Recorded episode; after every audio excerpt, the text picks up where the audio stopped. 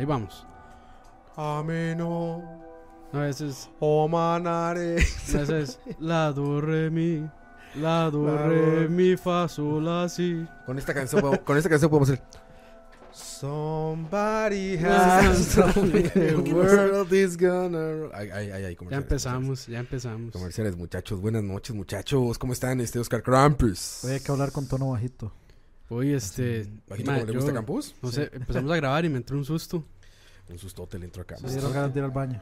Sí, ma, ya tuve que haber ido antes. Es que oye esta música, güey. Esta sí se la podemos poner a Coito. Y, y el problema es que hay que darle mute ahí porque si no se va a meter otra Es vez. cierto, perdón, perdón, perdón, estoy retroalimentando. Feedback, feedback, feedback, huevón. eco, co, co, o, Obedece, o, obedece, obedece, obedece. Ya deberías saberlo. Ya deberías saberlo. Ahí Mira, estamos. Oiga nada más la música. Somebody.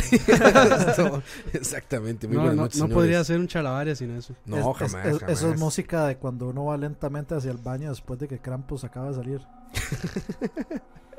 Vas a tu muerte. Más, este, sí, mejor busquen, busquen, Hay que, busquen entrar, un llama, hay que entrar con hazmat suit ahí. Mira, yo, yo me siento como DJ, ve. DJ Roa. Shaq, bienvenido. Shaq, ¿cómo estás? Gracias, bienvenidos, buenas noches. Eh, aquí con los amigos de Chalabaria, como lo prometimos. Eh, Ya me regresamos. Ya me asusté. Nadie, ma, nadie sí. pensaba que íbamos a regresar, pero aquí estamos de vuelta. Y mañana arrancas tu programa ya formal. güey. Ya mañana iniciamos con Universos de- Desconocidos, versión online, sin censura, eh, fuera de la televisión. Cabrón, tardamos, cabrón. Sin tapujos. Sin tapujos, tardamos un año eh, fuera de, de circulación, fuera de los medios. Y queremos hacer algo interesante, queremos hacer algo igual, donde podamos escuchar a leer y las opiniones de toda la gente. Entonces, obviamente, los invitamos mañana a las 8 de la noche. Vamos a estar ahí en Universos con un buenos temas. Todos los, todas las semanas vamos a estar teniendo programas en vivo y por ahí vamos a estar subiendo cosas interesantes. Posiblemente también armemos ahí como un podcast de chat con con las opiniones mías personales sobre ciertos temas. Entonces ahí iremos armando más redes sociales y la gente que tenga bastante universos. O sea, mañana te pueden seguir y hoy, bueno, ahora te los platicas más, pero eh, va a estar bueno el programa. Y hoy, como, usted- como pueden ver, muchachos, se encuentran Dani también con aquí con nosotros. Dani Ortiz, ¿cómo estás? Saludos. Dani O. Ortiz. Este, Que viene disfrazado de Freddy Krueger, güey. Impresionante, güey. Sí. Aquí está. Luego tuve una mejor Ahí idea. está, don, Aquí don- está. don Ramón. Freddy Krueger. Don Ramón Fumón. O como le dijo Coito, Don Ramón. ¡Peligro! ¡Peligro! Ahí está, ahí está. No, está bien chingona la máscara y está bien Sí, chingón el sombrerito. Sí, sí, está bueno. Dani sale así en las noches cuando va a conquistar damas. Sí. Así se miselas. Así me veo cuando vengo después de fumar. Y luego se enoja de que la policía se le acerca. Sí, sí, Muchacho. Sí, ahora que, ahora que fue al banco se enojaron porque no me querían dejar entrar así disfrazado. Con ese guante, con ese guante. Sí, sí. Muestra el guante, Dani. Para que vean. Haga- este... Hágalo sonar, hágalo sonar. Eso rascahuevos era, ¿verdad? Enséñenos cómo, enséñenos cómo limpiarse con una hoja. Acaban de escuchar a Mike Coite. Así. Eso es- con Pero ese es, ma, más bien es que en vez de rascar es como ras, rascaruñar. Algo así rarísimo. Dice Daniela Marcetti: El audio es como tener a Shaq hablándome al oído. Verga. Verga, Verga, brother, verga. Mójense todos y todas. Mike Coito, ¿cómo estás? Buenas noches. Saludos a todos una vez más por acá. Ya programa número 19, si no me equivoco. Al 19, güey. Actividad paranormal número 2. Parece que llevamos paranormal 18 número programas ya. Exactamente. la, la venganza. Ya era hora que viniera alguien a- que hablara como hombre a los micrófonos. La única voz de hombre de todo el Exacto. Vamos, Exactamente. vamos a contar cacapastas. cacapasta.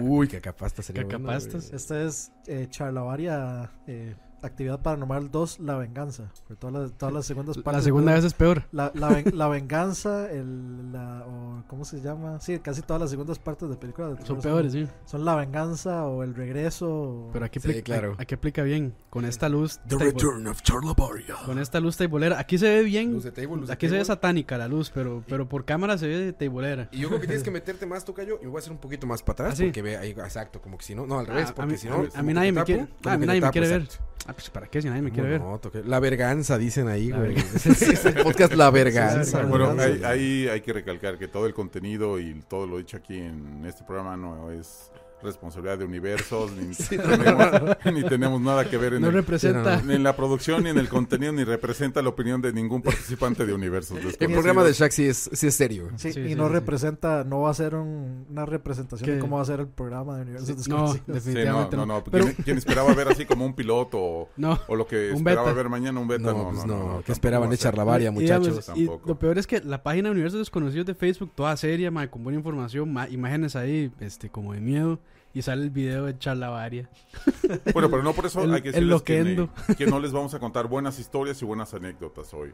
O sea, No, sí, sí, se va a poner bueno, se va a poner muy bueno. con, con- Prepárense más bien. con buen ambiente todo, pero sí vamos a contar buenas cosas. Se va a poner muy, muy bueno. Saludos a todos. Ya son más de 118, bueno, son 118 más bien. Sí, ya. Ustedes nada más sepan que 118 personas. lo que diga Chag es cierto, lo que digamos nosotros está en duda. Puede, puede que no. Ahí Fue está. Puede ser, Puede que no, brother, puede ser, brother. Puede ser, brother.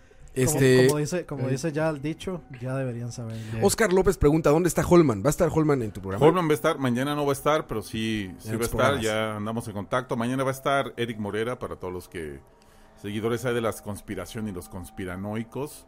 Obviamente es como de los temas que más le gustó. Mañana vamos con el tema de eh, tráfico de órganos. Apenas sucedió algo muy reciente aquí en Costa Rica, entonces ahí vamos a hablar de todo el trasfondo, de todo el concepto de poder Illuminati que rige todo el trasfondo de trasplante de órganos. Hay muy buenos datos, hay muy buenas investigaciones sobre eso y datos muy fríos, la verdad, datos muy fríos que sí congelan la sangre, sobre todo por eh, el hecho de que muchos de los secuestros, tanto de personas como de niños, están maquillados y posiblemente es- esas personas que están desaparecidas, perdón, tengan que ver con trasplante de órganos. O sea que el cuento este de que, o sea, no cuento, pero la historia esta de, no mames, que eh, desapareció y amaneció un día en una tina llena de hielos y se le habían quitado un riñón, todo eso es cierto, güey. Es cierto, güey. O sea, Verga. Empezó por algo, empezó por algo y sí es cierto, o sea, porque aparte a los muchos que les prometen decirles, te vamos a dar 10 mil, 20 mil dólares, a la mera hora los dejan con un anticipo de mil, dos mil, aventados en una clínica ahí clandestina, eh, medio cocidos y medio curados y acaban muriendo. Entonces, esa, esa creepypasta o esa leyenda urbana que yo lo, lo platicaba eh, en la mañana, sí, sí tiene un trasfondo de verdad y parece ser que sí hay casos muy, muy, muy cercanos a esas leyendas. Está fuerte eso, brother. Está fuerte, Va a haber dato Durex. Dato. Va a haber el dato Durex en el programa de Shaq. Este, no, pues, invitadísimos todos para que lo vean, pero hoy queremos platicar bastante de las historias que tengan ustedes, charlavaristas quizá, ¿no?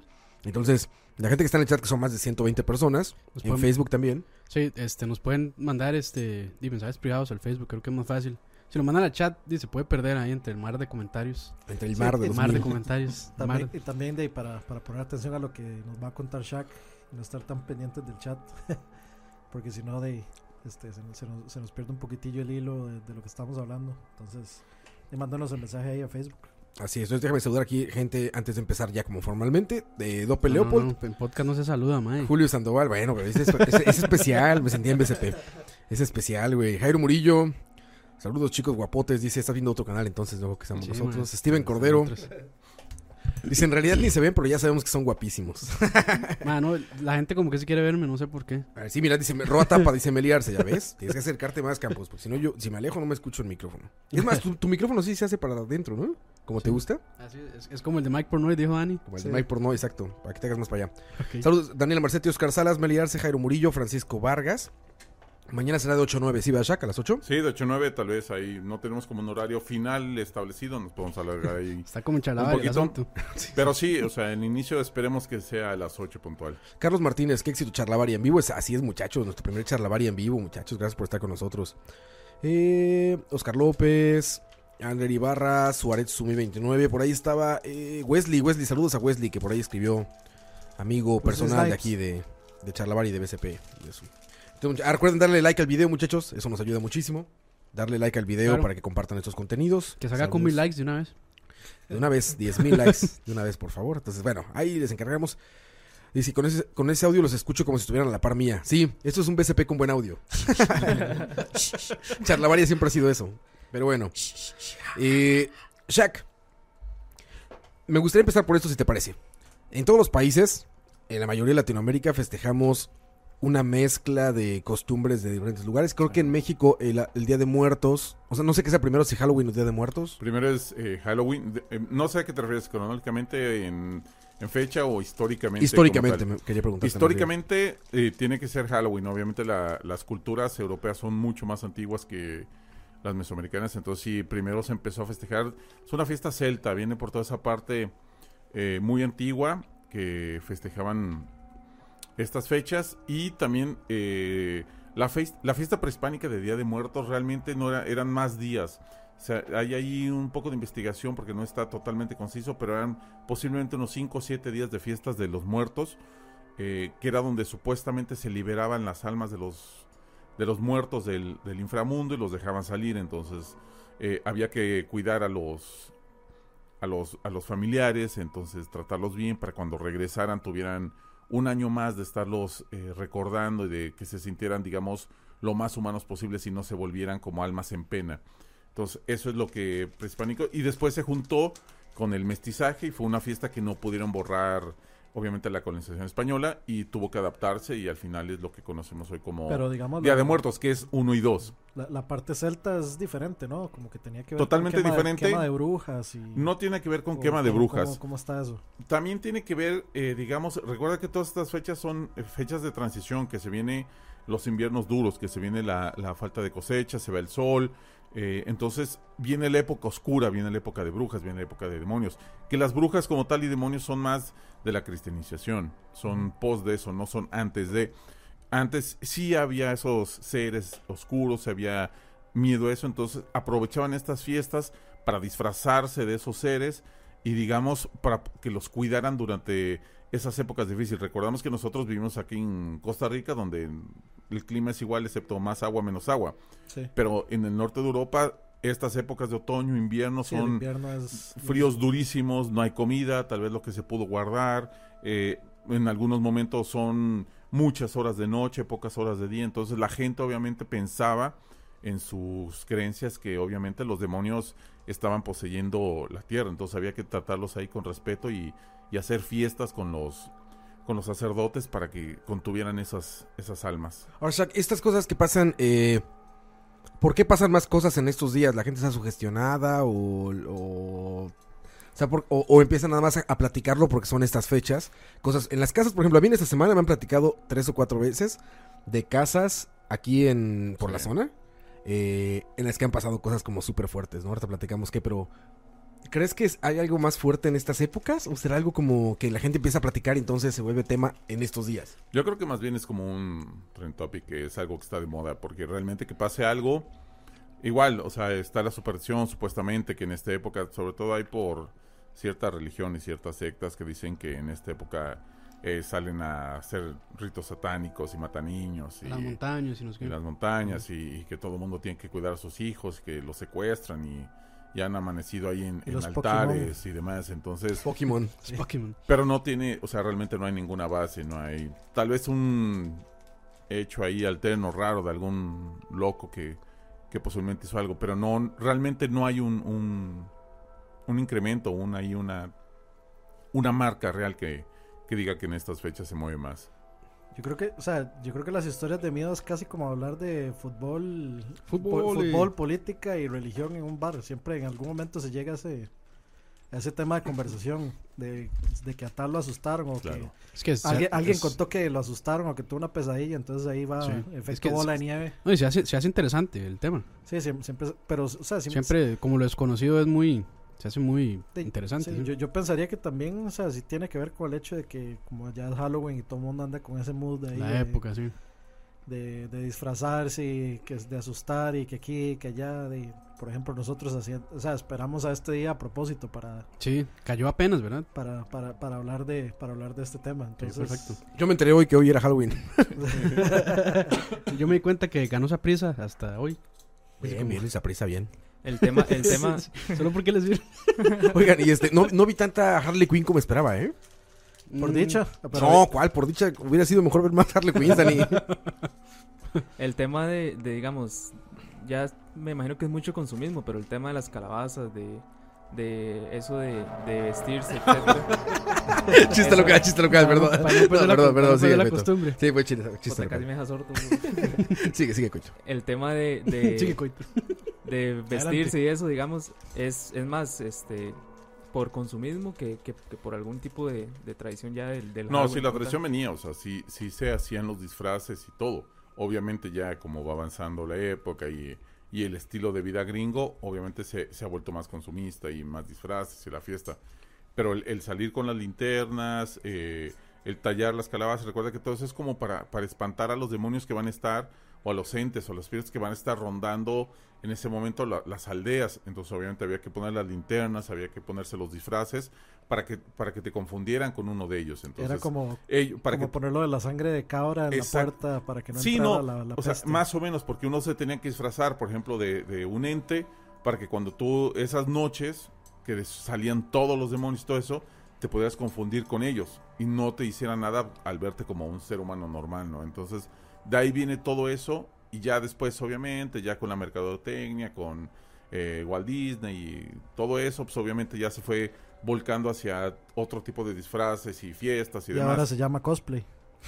Ahora son cosplayers. Dicen, dicen que si hay este, historias de terror en Turrialba. En Turrialba. Turrialba. Me imagino que sí, a mí, a mí nunca me ha pasado que- nada. ¿Nunca te pasó nada a ti en Turrialba? No, de hecho, digamos, este fin de semana estuve pensando en, en algo yo para el, para el programa, pero es que curiosamente a mí, Aparte de limpiarme con una sola hoja, ¿no? sí, no, a mí, o sea, Con la garra esa. a mí sí, sinceramente nunca, nunca me, ni, ni, ni he visto nada, ni, o sea, nada, nada, nada. No es que sea escéptico ni nada por el estilo, pero no sé. A mí, a- o sea, me ha pasado algo parecido, como que, bueno, de hecho yo, yo estuve trabajando en la clínica de Pavas mucho tiempo y tenía que salir muy tarde porque iba a, a, este, a la UDO temprano, entonces tenía que reponer las horas. Y siempre me quedaba muy tarde y siempre me pasaban contando, o sea, que ahí asustaban y que se escuchaban chiquitos llorando la noche cuando ya no había nadie, etcétera, etcétera. Y, o sea, como que medio, Sí. me, medio me sugestionaba yo mismo para, este, o sea, para ver si algo pasaba y no, la verdad es que nunca, nunca escuché ni vi nada así. La gente alrededor, sí. Sí, sí, sí, sí. Sí, de hecho sí, los Sí, guardas, este, Sí, eso sí. gente que igual se quedaba tarde. Eso sí, etcétera. digamos, yo tengo, digamos, cualquier cantidad de compas que me han contado historias de historias, pero digamos, a mí personalmente no, no nunca. Mira, a, a nosotros, bueno, yo trabajando en televisión, conocí a una persona, tú lo conociste, a Loco, camarógrafo en México, Sí. que cubría en las guardias nocturnas de un noticiero en TV Azteca México. Las guardias nocturnas son puros sucesos, la dicen aquí, ¿no? Bueno, ya saben, sí, accidentes, asesinatos. Noticias rojas, ¿cómo que le dicen? La noticia roja. De hecho, ya se llama, mientras usted dormía, se llaman esas noticias en México, en, en- esa sección de TV Azteca, ¿no? El chiste es que este cuate loco lleva toda la vida trabajando de camarógrafo. Toda la vida, güey. Yo estaba de editor en las madrugadas. hace tenía 15, no, tenía como 18 años. Este, estaba de editor ahí en las madrugadas. Y conocí a este señor que llegaba todas las noches con su material. Llegaba con cassettes, con tapes, con el material de lo que había pasado en la noche para las noticias. Este señor, De video, ¿verdad? en video, por supuesto. Este señor ya tenía tanta costumbre que ya podía estar tranquilamente con, con asesinatos y con cuerpos. Sí, ya se había desensibilizado, digamos. Totalmente. En una de esas, eh, yo conocí a una, una reportera que estaba con. que salía con él. La reportera, la periodista, que iba a hacer las notas en la madrugada. Que salía con él de que iban a trabajar. Sí, salía con él de que iban a trabajar en las noches. O sea, siempre iba una, una periodista y el camarógrafo, ¿no? Si, si hacían otra cosa más que trabajar, no nos consta. Ya no nos consta. ya no sabemos. Sí. Hubiera estado divertido. Puede ser, bro. Puede ser, brother. Busquen trabajo de camarógrafos nocturnos, muchachos. Pero bueno. Ella me platicó un día. Se fue un autobús. Se fue a un barranco. Una carretera. Y resulta que el autobús iba lleno de niños. Porque era un autobús que iba a una competición de básquetbol o de fútbol, no sé, de una escuela Pero eso fue de, no- niños. de noche. en la noche. O sea, iba viajando. Recuerden que en México las distancias son muy largas. Sí, claro. Entonces hay que viajar de noche. No, no puedes como ir- salir de día y llegar de día a algún lugar. Si, tienes, si quieres llegar de día, pues sales de noche o viceversa, ¿no? El chiste es que salen de noche, se accidentan en la madrugada, se va a esta barranca y mueren muchísimos porque el camión, aparte de que a la hora de volcarse, se incendia. Bueno, ellos no sabían nada de la noticia, o sea, ellos sabieron... Tenían estos radios como de para policía, Sí, que es lo que hacen las televisoras, que tienen un radio de policía. Radio de interceptan, frecuencias. sí, interceptan la frecuencia de la policía. Entonces lo que escuchan son códigos de la policía, ¿no?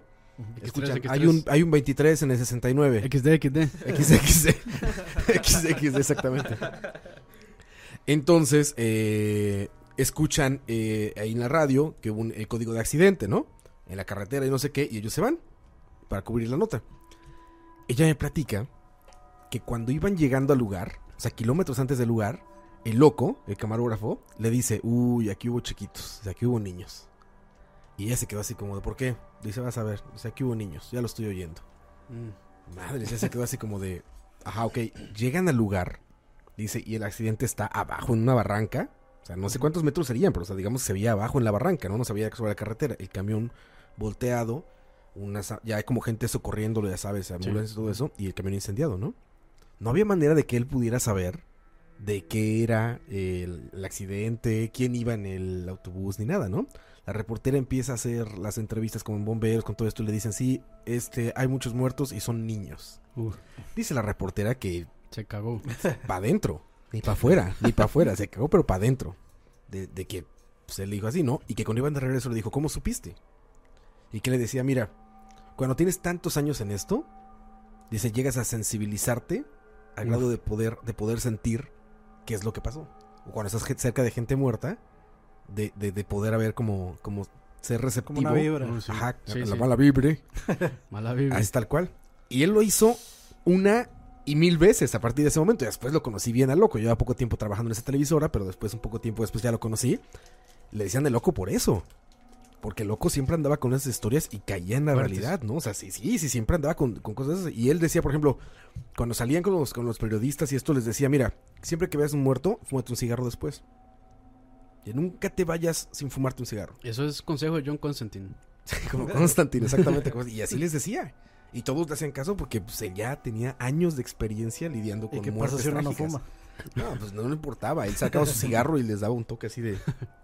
Decía que, eso, un jalón. decía que eso tranquilizaba. Y curiosamente muchas culturas utilizan el humo para lidiar con, con espíritus, ¿no, Jack? Mm. Así es. Sí, el, el incienso y Exacto. quemar Sí. tabaco, etcétera, para, para ese tipo de, de limpias o purificaciones. Entonces, sí, sí tiene algo que ver el cigarro. Obviamente uno no va a andar cargando con la salvia, con el incienso, el palo santo, pero sí, sí hay mucha gente que habla de eso o de descargarse, por ejemplo, en, en tierra o, o- o en un árbol, por ejemplo, cuando uno ha estado ahí en malas vibras. De no llevarse que- energía negativa. Exactamente, sí. Sí, o sea, hay creencias de todo y hay ideas de todo, pero yo, Sí. yo también conozco a mucha, mucha gente que igual en los cementerios, en los panteones, en esos lugares, les cuesta mucho trabajo entrar y siempre salen como cargados de, Sí. de esa mala vibra o de esa energía o de algo y muchos evitan o cuando entran tienen que igual así como fumarse un cigarro o, o descargarse de, de una u otra forma porque no, Muy no fuerte. pueden llevarse eso a casa, ¿no? Les pesa. Nos, nos pregunta aquí Zorro. Dice, Chuck, ¿qué tan real es el programa de México Extra Normal? Eh, bueno, ya como, como no nos importa, podemos dar la opinión de lo que sea.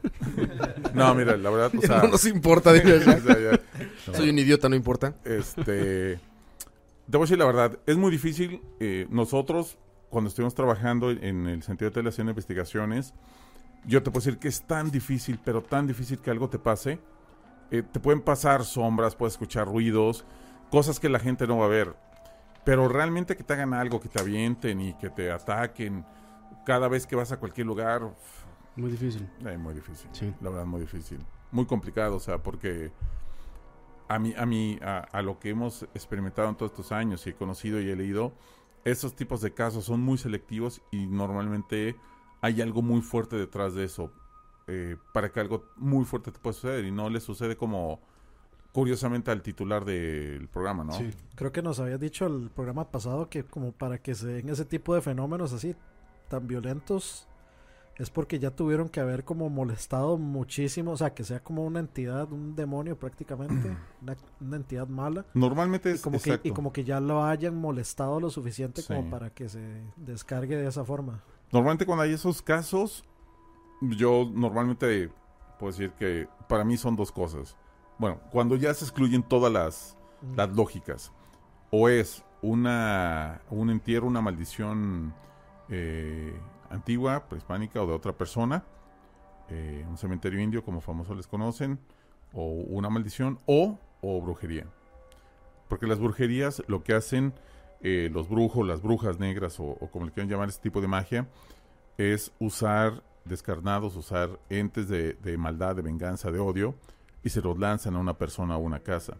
Entonces, estos entes están dedicados a dañar, a destruir desde el fondo. O sea, eh, al fin, el fin de una magia es destruir.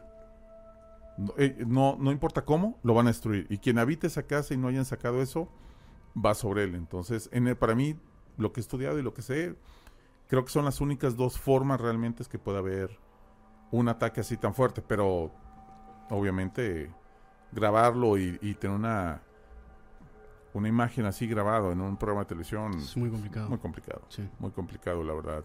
Eh, pueden pasar muchas cosas. Nosotros vivimos ciertas cosas. Pero en ese nivel, eh, muy difícil. O sea, ya te puedo decir que es muy difícil.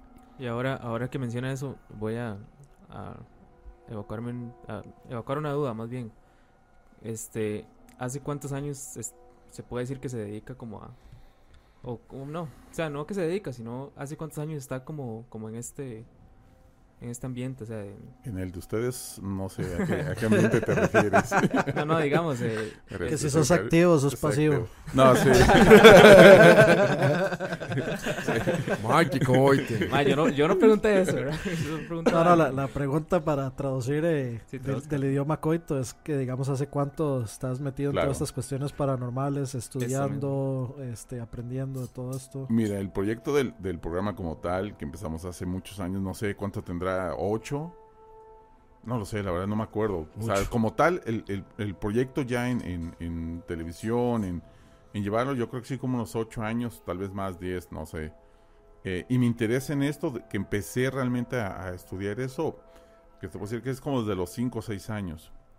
Eh, de los cinco o seis años que yo me puse a estudiar, investigar y me volví así como como fanático de todo esto y cualquier cosa que yo veía, libro que hablara de, de monstruos, del pie grande, de fantasmas, de ovnis, de todo eso, lo compraba, lo buscaba. Lo, en esa época obviamente no había ¿Fue, fue internet. por alguna experiencia que tuviste o fue por puro interés empírico, digamos? Mira, yo te puedo decir que al inicio simplemente fue un gusto, fue un gusto natural, un gusto innato por todo esto. O sea, yo me acuerdo desde niño siempre me ha gustado este tipo de, Sí, sí. de, de sensaciones, este tipo de cosas.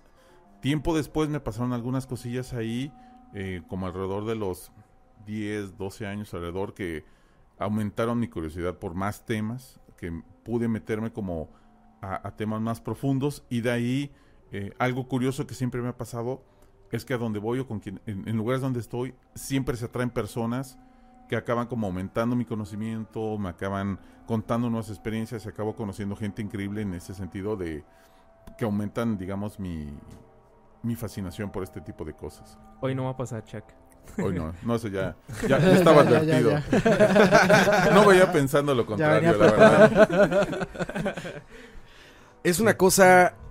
A mí, a mí siempre me llama mucho la atención las coincidencias, ¿sabes? Claro. O sea, como tanta gente. No, no. Me refiero a cómo tanta gente le puede pasar algo sumamente parecido, ¿no? Sí. O sea, como toda la gente describe una sensación siempre- como siempre- tan precisa, tan cercana. Sí, siempre coinciden ciertas experiencias. Y, y no creas que es así como digas, ah, es que en Costa Rica eh, el. Cadejos o, o la carreta sin bueyes, solo acá.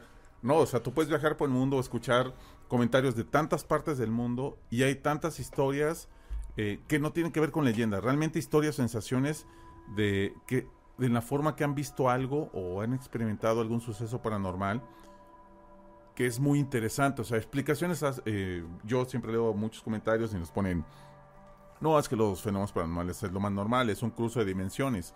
eh, no pasa nada, expliquen lo normal o que se te sube el muerto, es lo más normal.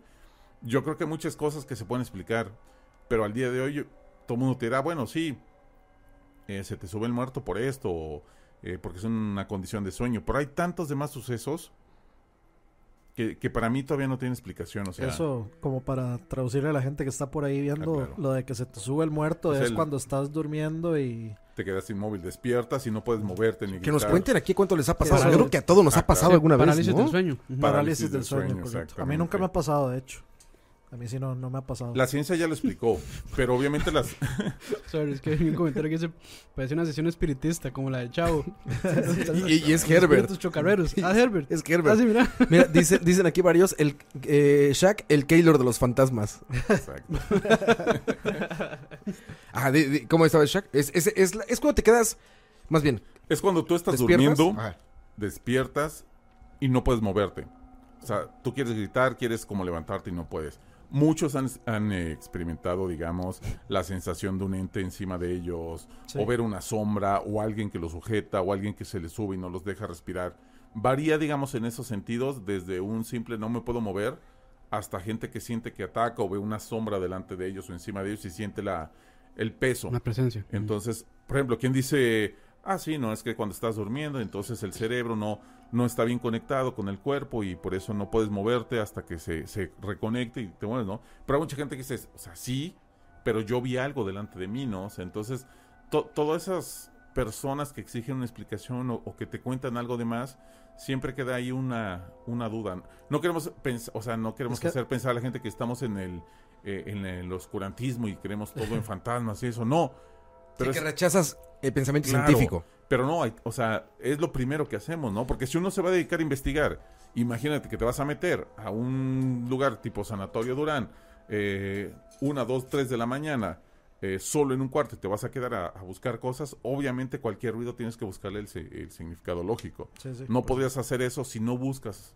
la lógica, pero dentro de todo eso puedes llevarte a ciertas eh, pensamientos ilógicos que no tienen una explicación, ¿no? De hecho, yo he leído, digamos que, este, supuestamente dormir con un, este, con un tomacorriente cerca de la cabeza dice Claro. que puede provocar alucinaciones. eh, tomacorrientes, eh, pasos de agua, también, o sea, si hay una tubería eh, que generan un tipo de magnetismo, esos también generan un tipo de corriente alterna y- Sí, y, dice- que te pueden como afectar y crear alucinaciones. De hecho, mucha gente que suele reportar eso también trabaja con equipos y computadoras, entonces eh, también está esa teoría ahí alterna de eso, ¿no?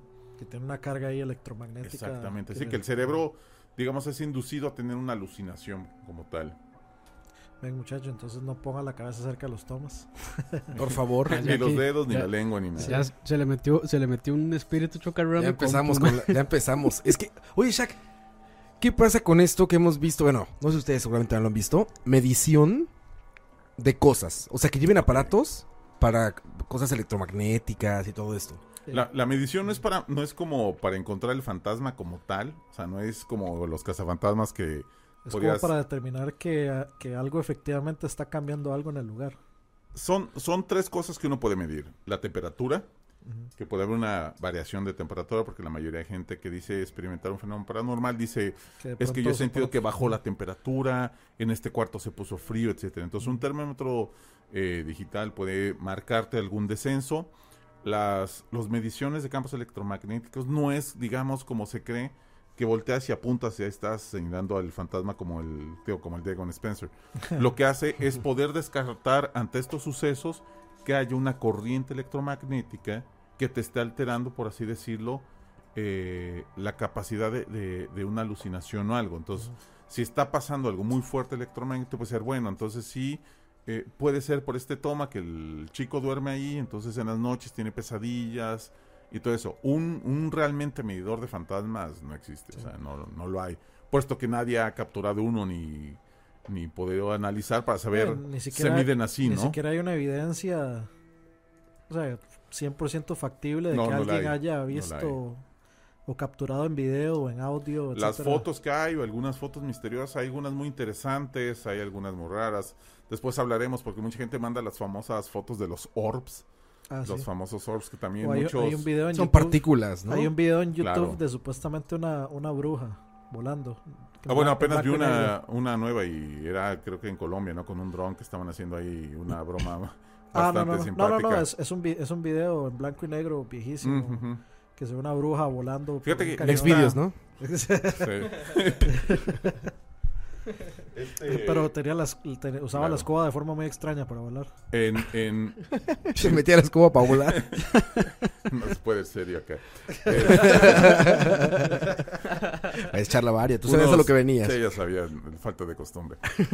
una, una vez también otro, ¿te acuerdas? Tú, des- tú estabas ahí, ¿verdad? Un, otro camarógrafo de ahí de, de Puebla, en Tebasteca, eh, que era de una parte de, creo que era de Oaxaca, no me acuerdo, que te acuerdas que nos ha dicho que nos iba a llevar a donde, a donde volaban las brujas, que se Ah, hacían... no era Tlaxcala. que, Tlaxcala, que se hacían sopilotes, que se hacían como buitres Ah, sí, sí, sí. y que, eh, que, atrapaban a las brujas y demás. Y él nos dijo, no, no, no, yo los llevo. Y hay un pueblo perdido en la sierra, en las montañas, donde todavía existen nahualas y se transforman en animales y la gente las persigue y todo. Y fue como, ah, o sea, no sabes qué creerle, ¿sí me entiendes? No- o sea, todavía hay gente que te lo, o sea, es una persona en una ciudad eh, que usa teléfonos, computadoras, carros y te está hablando de eso. Entonces, ¿cómo, o sea, cuál es, Es tu un- medición, un, no? choque de, un choque de, digamos, de épocas. Claro, ¿no? O sea, De cuestiones del oscurantismo versus la toda la Pero tecnología. fíjate, pero en día. imagínate 20 mil, 50 mil personas que te dicen que han visto brujas. ¿Cómo les dices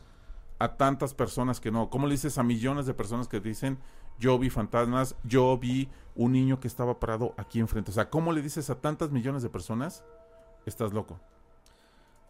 Porque, mira, justo ahorita hablando de eso, de la experiencia de la gente, la gente en el chat está poniendo muchas cosas acerca de parálisis del sueño que les pasa a ellos comúnmente, ¿no? Sí. Dice Carolina León, Carolina León dice, a mí me pasó recientemente. GAC 2256 dice, yo he sufrido la parálisis del sueño, pero no me gusta que esa sea la explicación científica de las visiones que sufrí. Kevin Villalta dice, yo sufro parálisis del sueño, es una experiencia horrible. Sí.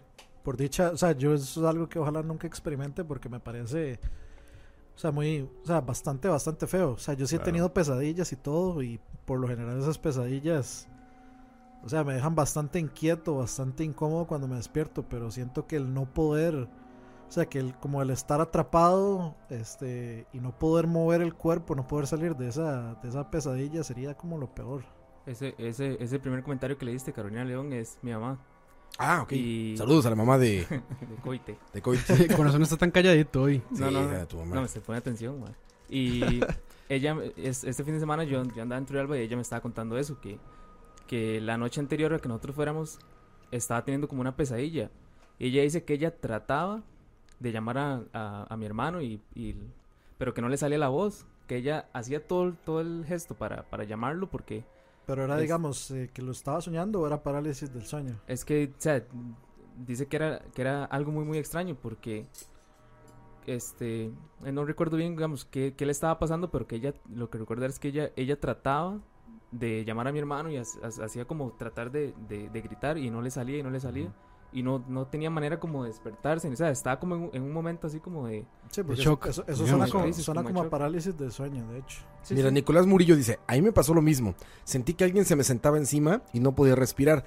Eso de que se le sienten encima es algo súper común, ¿no? O sea, es un sentimiento como Hay común pinturas, hay pinturas viejísimas este, Sí, que retratan, que retratan ese, ese sentimiento, sí. Sí, Es un demonio, un demonio, es. correcto. Es la sensación más, más común que tiene sentado alguien, una sombra o, o algo que no los deja moverse. Y la verdad, sí hay mucha gente que, o sea, que sí sufre de eso o que lo ha vivido. Eh, no hay casos donde gente haya muerto por esto, la verdad. Creo que no los hay. Pero yo creo que sí, como, como dices, eh, Es desesperante. yo creo que ha de ser una sensación claustrofóbica bastante, bastante fuerte. O sea, no ha de ser nada, nada agradable despertar y no poder mover, gritar y, y querer como, como quitarte todo y, y que no te deje, ¿no? Yo creo que sí, obviamente hecho, la lógica no hace- responde. hace- La, historia en la que se basó Wes Craven para hacer Nightmare on Elm Street, la de Freddy Krueger. Ujú. este, de me vas hecho, a cortar con esa vara, man. Me da- filo. Eh, ya lo puso nervioso. ¿Haz así? Cada vez soy eso, güey. A mí me da hambre, güey. Me siento como en taquería. como que están afilando cuchillo, güey. Cuchillo taquero. Ay, dos de pastor. Sigue, Dani.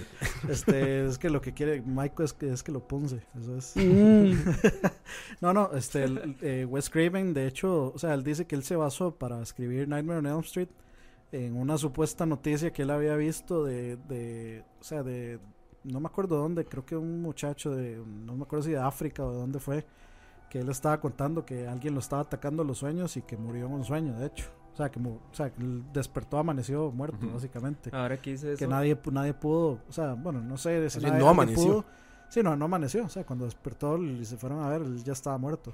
No sé si le encontraron explicación a eso, no sé si al final habrá sido cierto o no. Yo me he echado los Pero ahora que- documentales donde él lo explica y todo. pero- Ahora, ahora que dice eso, yo, yo tengo una amiga, bueno, era, era compañera de, la universidad, ella me había contado algo, algo digamos, bas- bastante feillo, que era que, que igual, digamos, ella, ella estaba durmiendo y en los sueños ella sentía que, que a- como que alguien le apretaba aquí y le, le quitaba la respiración.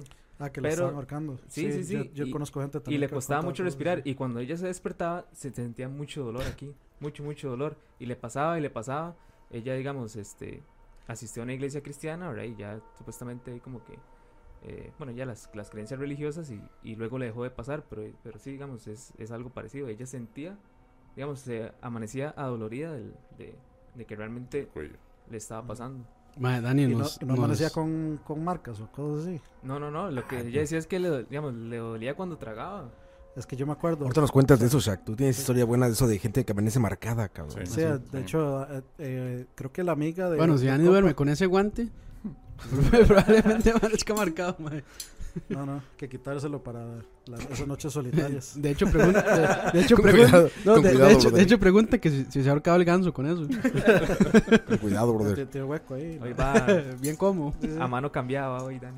No, no, este, yo, yo sí eh, creo que era amiga. Una, una amiga de un compa que cuando ella estaba pequeñita, ella dormía como en una cuna y que una vez una noche, este, bueno, eso me lo contó mi amigo, que ella le contó que una vez en una noche ella estaba, bueno, estaba bebé, estaba en una cuna y que escucharon como un ruido y cuando fueron a ver la cuna estaba como la, este, como la ventana abierta y habían como unas marcas de garras, este, así por toda la cuna, pero garras así como, o sea, no, no de tamaño, no, no, no de que fue un gato, un perro o ni siquiera un oso. Sí. No, Entonces sí, sí, o sea, como que algo, algo Nos- quiso hacerle algo al, a ella estando bebé. de hecho, nos, nos cuenta Minor C. Un día soñé que me estrellé mientras iba en el carro de mi padre y sentí que iba a morir. Pero desperté y ahora tengo miedo de morir en un sueño y no amanecer. Ay, cabrón. Es- Eso eso- está, eso está fuerte, ¿no? Está fuerte, brother. no, Cuidado. de- de- sí, bueno, yo me puedo relacionar un poco con ese, con, con ese miedo. Cuando, cuando se desconectó de la Matrix. Ma, es que, digamos, eh, yo tengo como un poco de síndrome de Estocolmo con Freddy Krueger porque, o sea, yo siempre tengo pesadillas con Freddy Krueger, todavía. Ajá. Y se sigue vistiendo él. por eso, por eso, a eso me, a eso me refiero con que es Para como, un, síndrome, como un síndrome de Estocolmo, ma. Se sueña que se le acuesta a la par y lo abraza. O sea, para, para- Le, le hace caricias con el guante en la cara y todo. así. Te da miedo, No. pero te gusta. No, no, o sea, digamos. Me gusta, pero me asusta. Cuando he tenido, cuando he tenido pesadillas, yo, o sea, la- el sueño que tengo es que el mae me va persiguiendo todo el sueño. Y yo me levanto así, pero cansadísimo y, o sea, súper este, estresado y etcétera. Y, y digamos, sí, sí me relaciono un poco con eso porque, digamos, cuando yo vi la película de pequeño, a mí lo que me asustaba era eso, o sea, es como, de ahora no, no puedo dormir, no puedo dormir nunca porque de este me va a venir y me voy a morir en el sueño y nadie se va a dar cuenta cómo me morí. De pronto voy a amanecer muerto. Entonces, Eh, La es- película materializó tu miedo. Sí, sí, Sí. sí, sí, totalmente. Oye, Shaq, mira, ponen aquí. Ahorita, ahorita nos platica esa de la, Sí. la gente que, mar- que, que amanece marcada. Que es- y, y ahorita con este también una historia de voces. Fíjate, dice Andrés Sazo. Una vez yo tuve de la, eh, una parálisis del sueño, pero en esta ocasión escuché claramente en el oído donde alguien me decía maldito en reiteradas ocasiones. Uh. Fue muy real. Verga. Uy. Sí, Uf. eh, Que Le, le- le- le vas a dar la mala noticia, Shaq. no, no, no, no, no.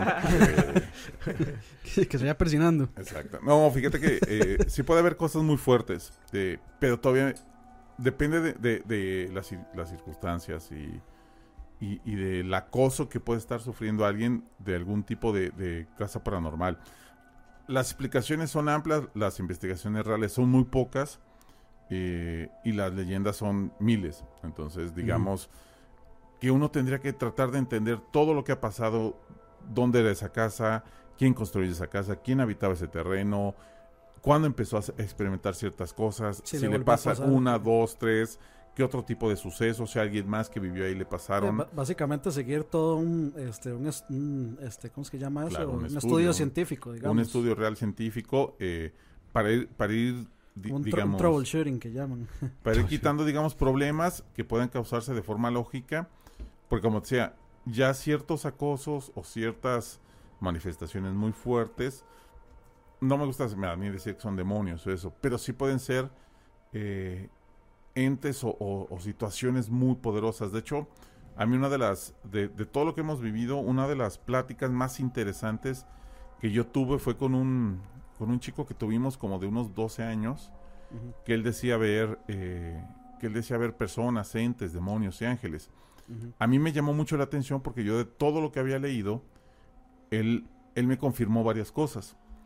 Eh, empezamos a hablar y empezamos a, a platicar, y hacer la entrevista, y de repente él me decía, no, fíjate que yo veo estas cosas, veo ángeles. Y me dice, bueno, pero ¿por qué sabes que son ángeles? Me dice, no sé, o sea, algunos tienen alas, algunos no, pero es como lo siento, es como los veo, la luz que Una, emanan una energía ahí. como una energía y demás. Y nos dio un recorrido por una casa y llegamos como al patio y en el patio había como un cobertizo, como una, como una eh, pequeña casita ahí como para herramientas y eso. Y dice, yo no entro ahí. Dice, yo no entro ahí porque ahí hay una, ahí hay una persona, ahí hay un ser y odia a todos. Él, él- él único que hace es odiar. Y a mí me llamó la atención porque yo lo que había leído es que normalmente lo que nosotros llamamos como demonios, fantasmas o, o poltergeist o todos esos sucesos muy fuertes son de entes o seres que se quedan odiando. O sea, el odio parece ser uno de los sentimientos más fuertes. Entonces, personas que no pudieron resolver eso en vida, no sabemos qué es, no sabemos si es su alma, si su espíritu, su, su demonio que creó él, o, la energía energía residual. residual que dejó. Pero esos sentimientos, los de odio, son los que más quedan atados y los que se pueden ver reflejados, por ejemplo, si alguien se llega a meter en ese lugar, ¿no? Entonces, si ese, si ese ser, ese ente quedó en un cuarto atrapado con todo su odio, si uno llega después a rentar la casa y la habita, él seguramente va a hacer todo lo posible por tratar de comunicarse con lo básico, un toquido en una ventana, Portonazo. un portonazo, un simple, ah, es que escuché que me hablaban, y obviamente ese miedo irá incrementando su, su energía hasta que él ya se pueda manifestar de, de otras formas, ¿no? Tal vez hablando, tocándote, eh, empujón. un empujón, o marcándote así con un tipo de, de aruños o algún tipo de, de acto más fuerte, ¿no? Uf. Este. Que damos una canción para bajarle el ritmo. ¿Eres una psicofonía de Satanás? No. Obedece. Ahorita vamos a poner también algo de psicofonías, ¿no? hay, Que- una, hay una muy buena que la habíamos puesto en el verso que llama como De Argumosa. la, la, la de Argumosa, la psicofonía más fuerte Les de todo damos el un, mundo. un- ve, vamos a darles un avance A de la de ahí- ahí, Argumosa. búscala, esa tiene, que- tiene No, no, no, pero partes. po- pongámosla, pongámosla después de la partes canción, porque yo quiero oírla durísimas. toda. Este es un avance, miren. No, dicen que. ah, no. Hay una voz femenina Claro, sin el audio de fondo. que en Es, un es- es nada más un intro. amenazador y desagradable dice: Te mataré, te mataré, te mataré. ¿Quieren saber cuál es esa psicofonía? Verga. Está, está- está- está fuerte, brother, está fuerte, pero bueno, este... Bueno, o sea, primero tendríamos que explicar qué es una psicofonía. Pero después Pero Ahorita las platicas, ¿no, Shaq? Ahorita les digo, les explico que es una psicofonía. eh, algunas es una, historias. es una sinfonía hecha por psicólogos. No, estoy seguro de que sea buena idea de las canciones. De, démosle directo y si nos quedamos sin hablar le ponemos unas canciones. No, no digo por eso, sino porque estamos en vivo ahora sí y en YouTube poniendo música licencia. Exacto. No la baja. Nos Cierto. van a venir a Bueno, de- bajar. entonces, sí. po- YOLO. No lo habíamos pensado así. Se nota que estamos bien Bueno, cante- preparados. cantémosle. Alabaré, Alabaré, alabaré, alabaré. Pensa- Pensamos lo mismo. Escuchemos la psicofonía Sí, sí, sí. sí. y este A y ver, pri- platicas. ¿no, Primero les, les explico qué es una psicofonía para Ajá. lo que van a escuchar, los que no saben, sepan qué es. Una psicofonía es usando un tape magnético, una grabadora magnética normalmente. eh, se deja en algún lugar donde uno piensa que se puede manifestar algo e- y realiza una grabación. Lo que quiere decir que es una grabación de los muertos, una grabación de otra dimensión. Eso literalmente es una psicofonía que para muchos es una de las pruebas más eh, reales o más cercanas de, de la presencia de otras dimensiones, de otros mundos. Y esta, la supuestamente, la hermosa con todo el, el- el background que trae, que les vamos a ir contando, porque hay muertos, hay situaciones curiosas, como decía eh, Roa, cuando se, se atan cabos y empieza a ver como conexiones en todo eso, realmente se vuelve un poco tétrica ese, que muchachos, ese si, caso. si están escuchando esto con audífonos como nosotros, este, Súbanle, pre- súbanle. preparen el ojete. Aquí están Súbanle. poniendo eso, de hecho, pero miren, a ver, eh, ve- eh, esa partita que... Ahí va. Voy, a, voy, a, voy a cerrar todos los micrófonos y dejo solo ese. Psicofonías frescas, como fresca. Como fresca es la cerveza. No nos trajeron, entonces no.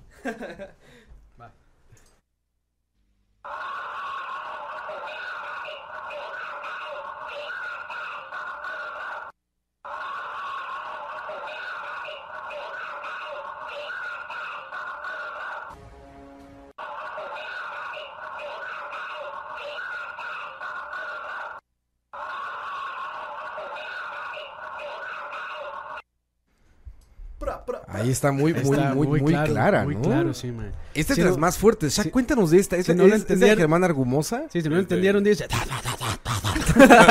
DJ, DJ, DJ muerte, DJ. No, dice, te mataré, Te mataré. la, mataré, la- te mataré. la versión completa, no sé, ahí deberías de buscarlas, pues hay unas partes muy completa. buenas.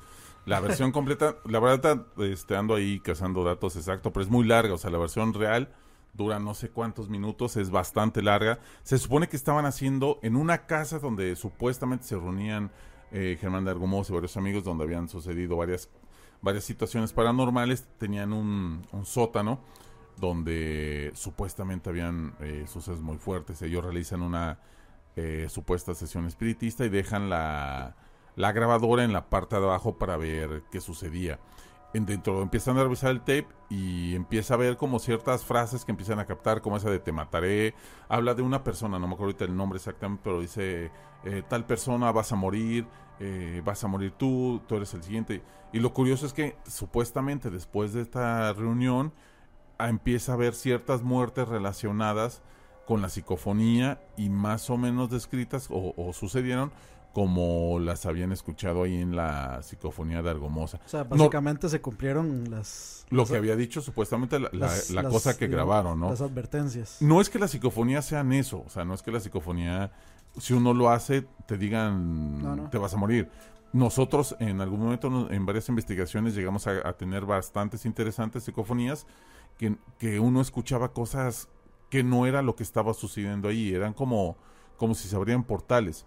Pero supuestamente en esta, lo que escucharon fue una amenaza directa muy parecida a lo que nos decía este... Este amigo que decía, este, que Sí, escuchó que le decían maldito, maldito, le decían maldito ¿no? en el oído, güey. En este el ser o lo que haya sido los amenaza directamente a los participantes de la supuesta Sí, que sesión vieron, de- espiritista. se supone que una eh, psicofonía también, o sea, puede ser que el- lo que sea que está ahí esté pidiendo ayuda. Puede ser que pueda estar pidiendo ayuda, puede ser que simplemente sea algo de paso y o simplemente no pase nada, sean Ok. ruidos. Creo, creo que habías contado la vez pasada que no me acuerdo si era ese mismo niño o, o si fue otra persona en el primer programa que contaste de uno que este creo que el, el niño decía que habían dos fantasmas, uno bueno, dos entidades, una una mujer en el ático, una cosa así. en, en y pisos otra- diferentes. ajá, y que eran una le- pareja. ajá, que una le, le mandaba mensajes de que hey, Así estoy es. bien, etcétera. Exactamente, digamos como que eran, eran una pareja y que a través del niño este les, les mandaba mensajes uno al otro diciendo que estuvieran bien, que estuviera tranquila, que, que estaba bien, que, pronto iban a estar juntos. Eh, este niño contó historias increíbles, realmente me impresionan increíbles, sobre todo porque cuadraban con muchas cosas que yo había leído y que para mí es muy difícil que un niño de esa edad, posiblemente con los lugares en los que está eh, y el acceso a conocimiento, Sí, no, realmente pueda no hay saberlo, ¿no? No hay forma en que un niño pueda acceder como a leer ese tipo de cosas. O sea, Sí. siendo de Costa Rica, aquí en- como que hayan lugares físicos que tengan ese tipo de... No, tal vez por internet, pero son cosas muy complejas y obviamente como las contó, digamos en la línea que las contó, tendría que haber mentido o preparado muy bien la mentira como para... Es un mentiroso profesional. Claro, ¿no? Y un niño no, no suele mentir de manera lógica. Sí, el no, niño miente y tiene muchas contradicciones y demás, ¿no? Y cuando un niño es como muy... Sí, y él, y él contaba las cosas, digamos, tímido obviamente por la presencia de la cámara y eso, pero seguro de lo que había dicho. O sea, nunca eh, era como, no, vi un demonio con tres cuernos. Ah, no, no, cuatro cuernos. No, no, no, cinco cuernos. O sea, siempre tenía una lógica Mm. en todo lo que te comentaba. Y si uno le regresaba, pues decirle, ah, pero eh, ¿cómo eran los ángeles? O ¿cómo era esto? O ¿qué fue lo que sentiste? Te, te, te contaba con lógica y, y lujo de detalles lo que él había pasado. Entonces a mí, Y tras de eso, de conectaba, digamos, con las descripciones que vos que tenés años Claro. leyendo eso, claro. o sea, coincidían completamente. Claro, claro, totalmente. Entonces, para mí, esa fue una experiencia que me marcó mucho y que me, como te decía, yo cómo le puedo decir al niño que está loco que le den ritalino de más para... Claro. Porque no le afecta, o sea, le afectaba porque era algo temeroso, obviamente, de ciertos lugares en la noche.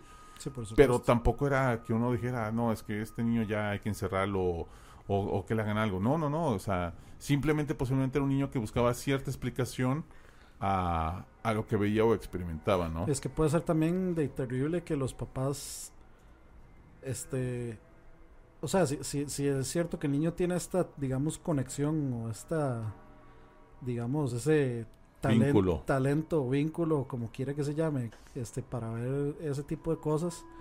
O sea, bien también una, una persona completamente no creyente va a Claro. decir, ah, no, este, Dice, necesito ir a llevarlo al, al, al psiquiátrico y Claro. ahí le van a Los papás muy abiertos en ese sentido. la terapia de shock y Sí. le arruinan la vida al niño. Claro. dice Eliana Martín, vamos a empezar a leer historias que nos están mandando ya.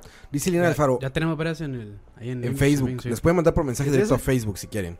Mensaje directo a Facebook. Dice Eliana Alfaro. yo, yo creo que ella es mi mamá. Ah, ¿en serio es tu mamá? Sí. Puras mamás hoy. Como el día de la madre hoy. Es No. un éxito este programa. Uniendo, Este- uniendo familias desde tiempos inmemorables. Las mamás de ellos son buenas personas. ¿Tu mamá está caña, tu gallo? No hablemos de mi mamá. ¿Tu mamá está presa? No, no, no. Este. Ah, ok, a ver. Eh, Madre, madre, me a llorar. Dice, era para relajarlos, ya los veo nerviosos ahí en el chat, ya están preocupados. Eh, Ileana Alfaro dice, los niños son los más sensibles para las cosas sobrenaturales. Hay que tener cuidado con lo que ven. Sí, muchas veces nos ha pasado. Sí, fíjate que, que Por eso también hay, a Coite hoy. hay buenas hay buenas historias sobre niños que, que aseguraban estar teniendo problemas o que, que veían cosas y a la, a la larga no les prestan la atención debida y eso puede generar algunos conflictos ahí. Entonces, si, si, al- si algún día tienen un hijo, tienen un hijo y les cuenta cualquier son, tontera que quieran y que su amigo o que ve cosas o que en la noche el monstruo... O sea, no es ser creyente no y, llenar de crucifijos. Simplemente escúchenlo. Posiblemente nada más quiere eh, comentar sus miedos y para que no acaben eh, disfrazados de un Freddy Krueger ahí curioso. En un podcast. Eh, con un Hablando de podcast. popó. Dice Luis Alfaro. Luis Alfaro nos dice en mensaje directo, nos puede mandar mensaje directo en Charlavaria en Facebook. Charlavaria.com. Charlavaria.com. Ya va a estar pronto. el sitio ya, Pronto con el Patreon. Patreon, Patreon. Luis Alfaro dice, el día que mi abuelo murió, yo estaba pasando la noche en la casa de mis abuelos. En la madrugada, cuando mi abuelo estaba agonizando, las puertas de los cuartos sonaron como si estuvieran llamando. Yo y mi hermano, que también se había quedado a dormir, lo escuchamos, junto con una tía que también estaba ahí. Una forma de despedirse tal vez. Uh, ¿Cómo ves eso, Jack? Sí, fíjate que también lo han comentado mucho de personas que ya Que se sea despiden. que se despiden o que buscan la forma, digamos, de, de liberarse de, de ciertas cuestiones. También puede ser la misma persona que es muy susceptible y, y sirva como un canal a- hacia esa expresión, ¿no? Pero sí hay muchas, también muchas historias de personas que han, han visto o han vivido decir, ah, no, fíjate que ayer soñé con el tío Roberto y vino a decirme que todo estaría bien. Dice, no, no, pues es que el tío Roberto murió ayer, ¿no? Entonces se quedan como, bueno, Eso es lo que ¿qué te iba- pasó, no? Eso es lo que te iba a contar. Ahí, ahí tengo otra historia. La vez hace. ocho- no, bueno, hace, Yo tenía cinco años. Ahí en tu Realba. hace varios años que murió mi abuelito. Cuando él murió, este, recuerdo que como la noche siguiente o algo así del- de, de que lo fuimos a enterrar y eso, este, una, una amiga de, de mi mamá se soñó con él y ella, ella le cuenta que ella le contó que, que, que estaban como en, un, como, como en un bosque ahí. que estaban como en un bosque y De allá campo, ¿no? Entonces, que, es- Perdón, perdón, Coito. Sigue, sigue, Coito. que estaban como en un bosque y mi abuelito se acercó como con una, con una bata blanca y, y llegó y le dijo, este, Eso no fue cuando se murió Harry Potter. él llegó y le dijo, dígale a Carolina, que se llama, se llama, se llama mi mamá, digamos, la, la hija de él, dígale a Carolina que, que, que yo estoy bien, que esté tranquila, etcétera, etcétera. Entonces, y luego nada más se alejó. Entonces mi amiga llegó y llegó a contarle a mi mamá y claro, fue, fue como un shock porque... Oye, qué fuerte que te digan, oye, me acaba de decir tu papá que acaba de morir. Yo tengo una amiga Claro. que a ella la llamaron para despedirse prácticamente. O sea, recibió una llamada de, del ma que se murió diciéndole que la quería mucho. Es como una película, ¿no? Y también hicieron algo así, ¿no? Una no, no, no sé la película verdad. japonesa medio rara que también... Mi- de- la mi- llamada o algo así. Jack dice, Mers22 dice, mi hijo tenía un amigo imaginario que se llamaba Pacuca. Mi hijo me contó, Eso, eso, ese nombre suena Sí, casi, suena- casi a. Demoníaco. Sí. mi hijo me contó que era un muchacho de 16 años y que murió en un accidente. Sí, sí, sí. Uh. O sea, fíjate que sí hay historias muy raras. Hay, hay muchos, de hecho, me, me llama mucho la atención ahí con el video que pusieron ahí de, eh, de la creepypasta ahí que subieron de promocionando el charlavaria eh, paranormal de las creepypastas famosas. del sueño ruso. Exacto. No, no, no, del sueño ruso, no, de, de las, de las descripciones más Ah, terroríficas ya, ya, sí. de niños cuando describen a sus amigos imaginarios Ah, o a sí, las, sí, o a las cosas que ven. Realmente, o sea, asusta lo que pueden llegar a ver los niños si es que realmente muchas cosas son reales. O sea, sí, yo, por ejemplo, dudaría en hacer un ejercicio así si no estuvieras tan preparado, decirle a tu hijo, ah, dibújame o descríbeme a tu amigo imaginario, ¿no? Porque realmente te podías acabar llevando una sorpresa bastante fuerte Claro. si se te ocurriera hacer eso. O sea, estamos promoviendo que los escuchen, pero hay que tener la mente abierta por si llegara a hacer alguna, ¿cómo dices? Alguna una descripción o, o que te diga que mi amigo me dice que murió cuando era joven o algo así, ¿no?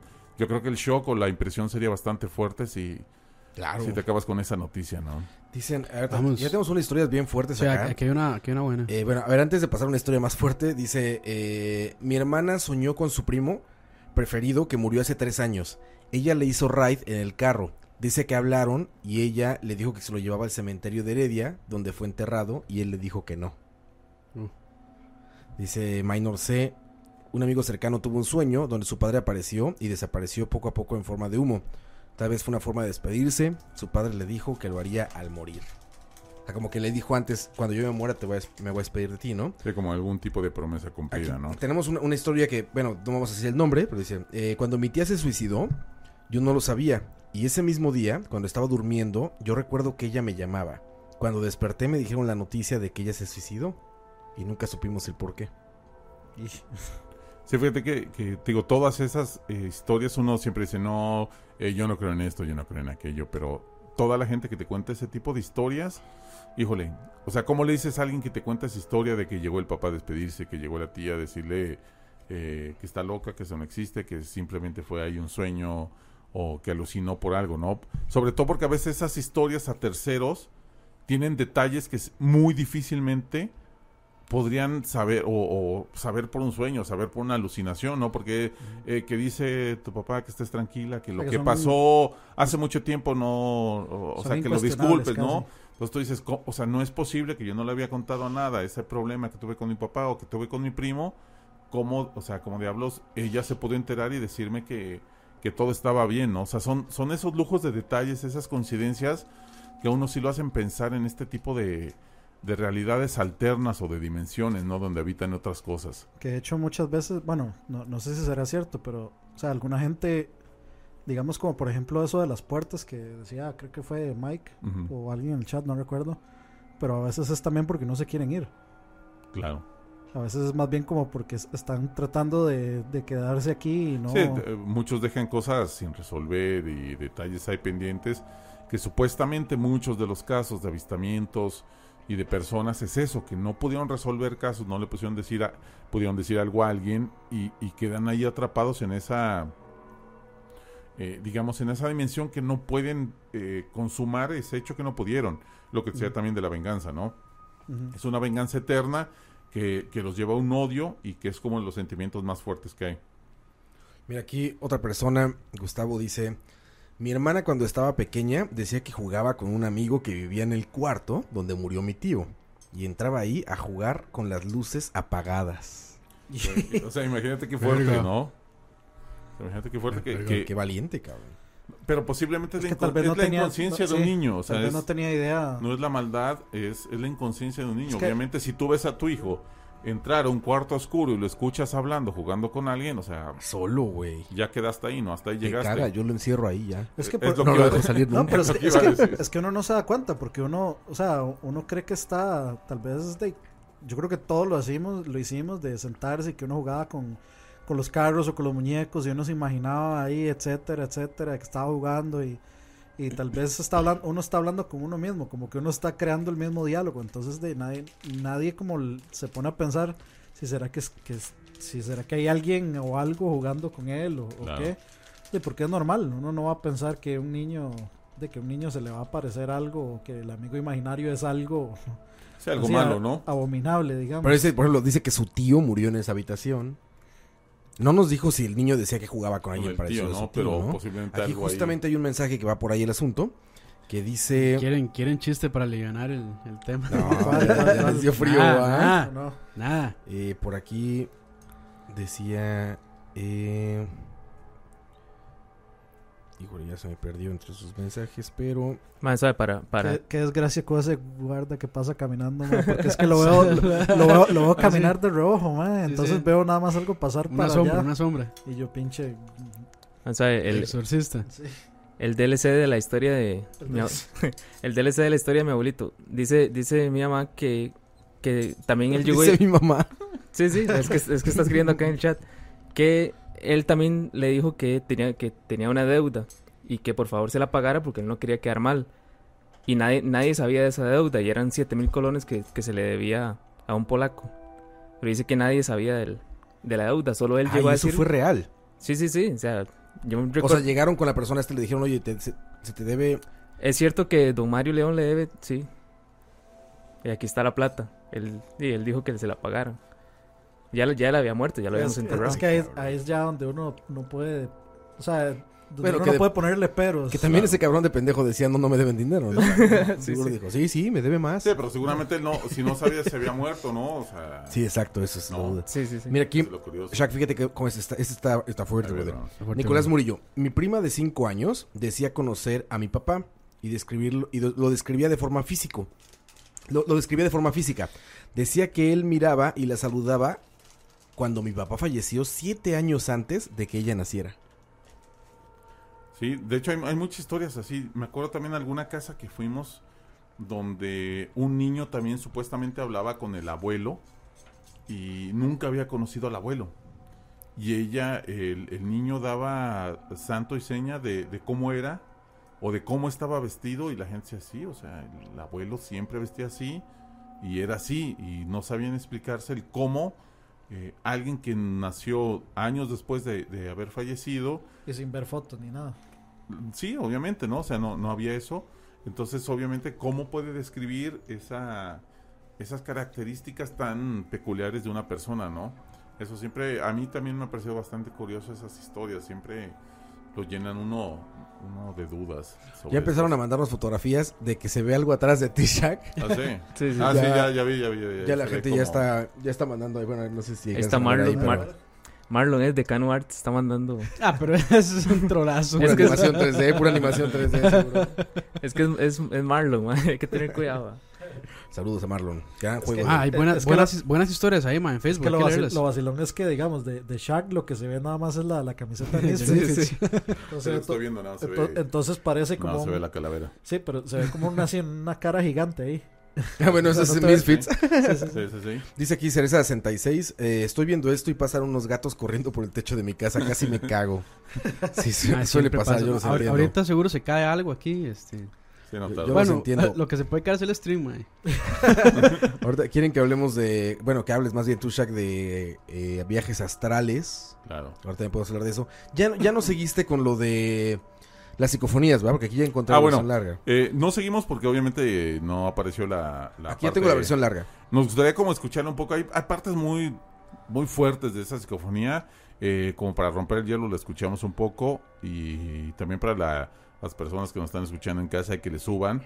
Para que puedan escuchar a, a- a detalle la, la supuesta psicofonía eh, del Con- infierno de Con, con audífonos se escucha bien. Si son muy susceptibles. Vamos. no se los recomiendo. Apaguen la luz, súbanle al volumen, Sí, sí, bájenle sí. a la computadora ahí el Le, brillo. le, Porque le damos sí, a eso. con- con- Invoquen a Belcebú. No. Con, con audífonos, con audífonos sí se Ok. oye, sí se oye Voy, bien. voy, a, voy a quitar los, los mix.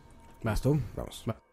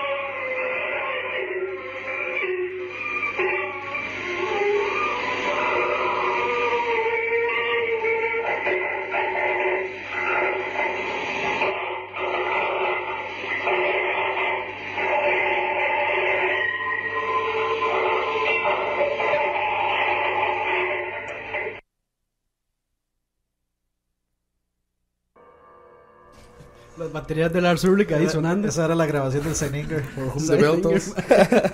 Esas campanas, Jack. Esas como golpes a tanques de gas. Sí, sí, sí. Eh, esa- bueno, supuestamente es una de las psicofonías más fuertes. Eh, quien gusta le puede buscar en, en YouTube y, y seguirla escuchando. Todavía falta, es bastante larga la versión completa De Germán Argumos. de Sí, Germán sí, sí. Dargomosa. Cuéntanos un poco de, de las psicofonías de... Las psicofonías, eh, como les comentamos, es una grabación, supuestamente en una grabación de en una cinta electromagnética de alguna experiencia, de algún portal que se abre en otra dimensión. Eh, nosotros alguna vez, de todas las veces que intentamos grabar cosas, a veces escuchaban ruidos de fondo, cosas eh, curiosas que uno no, no podía explicar. Pero recuerdo una muy clara, una vez que grabamos una, una psicofonía en una investigación allá en México. Estábamos en un... Era un museo, eh, ya en esos tiempos era un museo, museo muy grande, muy, muy, muy antiguo, una casa gigante. Esa casa sirvió eh, de prisión, sirvió de hospital, sirvió, digamos, cuando hubo una peste muy fuerte, digamos, como tiradero de, de muertos al final de cuentas Una, una fosa común que llaman. una fosa común, eh, tuvo también una parte de convento y tuvo una parte de- también de una de una vecindad, digamos, como tipo Chavo del Ocho, donde vivían muchas familias ahí. Sí, o sea, era, era, el, era, era el jardín de niños de los espíritus. eso Fue multi, exactamente, durante muchos años fue multifuncional y pasaron muchos sucesos. Eh, para describirles los el, el edificio son paredes altísimas, digamos, cada cuarto puede tener una altura de unos posiblemente unos 4 metros, 6 metros más o menos, son, son paredes muy altas, los, los muros son gruesos, obviamente porque sirvieron como, como, Como prisión. como prisión, son muros muy gruesos, paredes de piedra, de, de concreto. Sí, está hecho para que, Es- para que nadie pueda escapar, digamos. Uno cuando está dentro, digamos, de ese lugar, difícilmente escucha algo que suceda afuera. Di- difícilmente escucha uno el tráfico, escucha, digamos, la- el, el movimiento de los carros. Y cuando entra a los cuartos es muy difícil que se pueda escuchar algo. Esa, ese, desde que llegamos ese día, no habíamos ni encendido las cámaras eh, de grabar. Estamos haciendo un pre-recorrido porque todavía faltaban dos personas que nos iban a, a apoyar en esa grabación. Cuando empezamos a escuchar eh, cosas, empezamos a escuchar una la voz de una niña que nos gritaba, ¡Ey! Así nos hacía, ¡Ey! Era, era, Con una voz de niña. Era Navi. Listen. Como Navi. Exactamente, para los gamers, como Navi. Eh, pero en un lugar, una de la mañana, eh, completamente cerrado. No había forma que hubiera, obviamente, niños. No había forma. Y los cuando les comentamos a los policías lo que estábamos escuchando, eh, íbamos, todo, la, todo el, digamos, el recorrido lo hicimos acompañado de dos policías, un hombre y una mujer. Eh, empezaron ellos también a escucharlo. De repente íbamos a algún lugar y era como, "Shh, ¿escucharon eso? Bueno, eso no. Eh, escucharon, Hey, what the fuck, what the fuck. Ok, ok. Tenemos Foley aquí. Eh, eh, Obedece, obedece. coincidió ahí. Eh, Ay. escucharon esas voces y la- las empezaron a escuchar y se escuchaban de repente a lo lejos. A los segundos la escuchaba cerca. Eran policías, policías, Policías, normales, policías, no era- digamos, nunca- cuidadores. Nunca, habían estado ahí, ¿o sí? Ellos trabajaban ahí. Pero y nunca ellos habían nos, con- sí, nos contaron historias. Nosotros, yo, Ah, yo le dije, fíjate que escuché esto. Dijeron, sí, alguna vez escuchamos eso, alguna vez vimos una, una niña corriendo por los pasillos y en una fiesta muy noche. A lo que iba de este lugar es que en uno de esos patios, son diferentes patios, eh, unidos, digamos, por pasillos que conectan diferentes cuartos, ¿no? O sea, fue una vez una vecindad, como una prisión, tiene patios, tiene cuartos y tiene todas. En uno de esos lugares hay una pila, una pila de agua, una antigua pila de agua donde supuestamente murió un niño una niña, la niña que supuestamente recorre.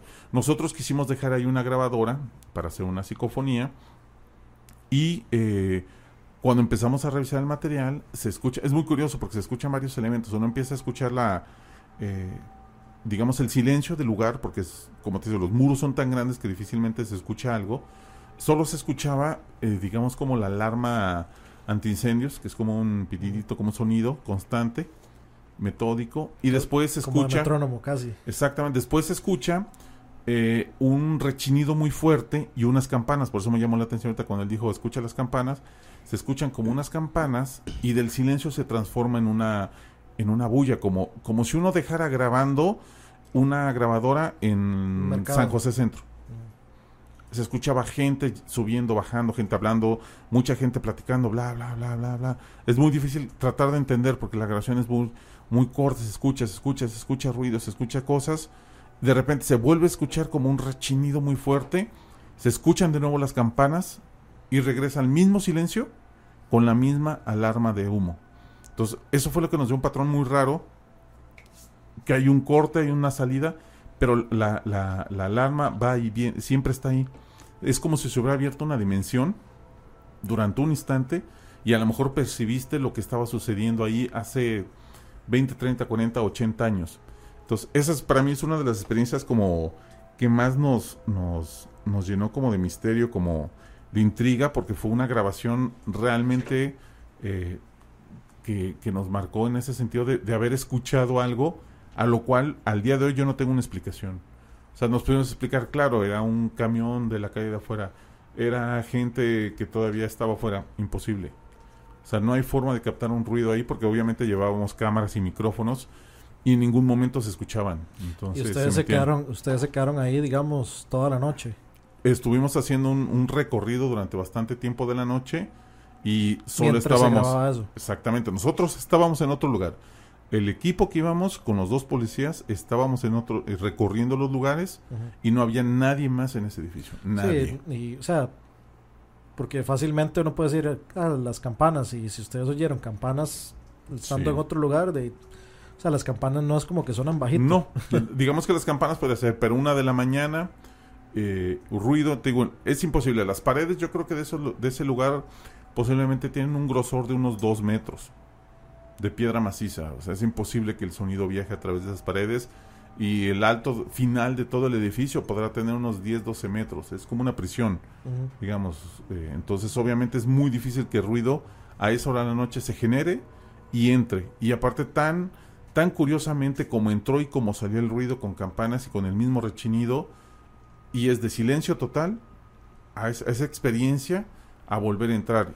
Por eso me llamó que hay muchos elementos ahí en la de Argumosa que coinciden como en, en eso que habíamos grabado nosotros y, y es interesante todo eso de las psicofonías. Hay quien tenga O sea, eh, sucesos en su casa y quiera como experimentar con una grabación y ver que Justo que captan. le Se- puso que se graben mientras O sea, estén durmiendo. O sea, exactamente. eso, eso, quería, eso quería, digamos, o sea, como que quiere decir que las campanas son algún elemento representativo de algo. No sé si marcan algo, no sé si marcan una apertura, un cierre, pero en ese caso específico, que es una de las grabaciones que yo personalmente estuvimos ahí y que te puedo decir, solo estábamos estas personas, era esta hora, el edificio era así, es imposible porque llevábamos igual un micrófono monitoreado, eh, un micrófono que te puede grabar, obviamente si lo escuchó una grabadora de tape electromagnético, un, un Sí. micrófono profesional te lo escucha. Claro. O sea, hubiera, hubiera captado ese sonido, cosa que nunca hizo. Entonces, para mí, personalmente, es algo que yo sé que pasó extraño y que no encuentro una explicación de por qué se grabó ese sonido, ¿no? Hablando de psicofonías, dice aquí Rolando Valverde.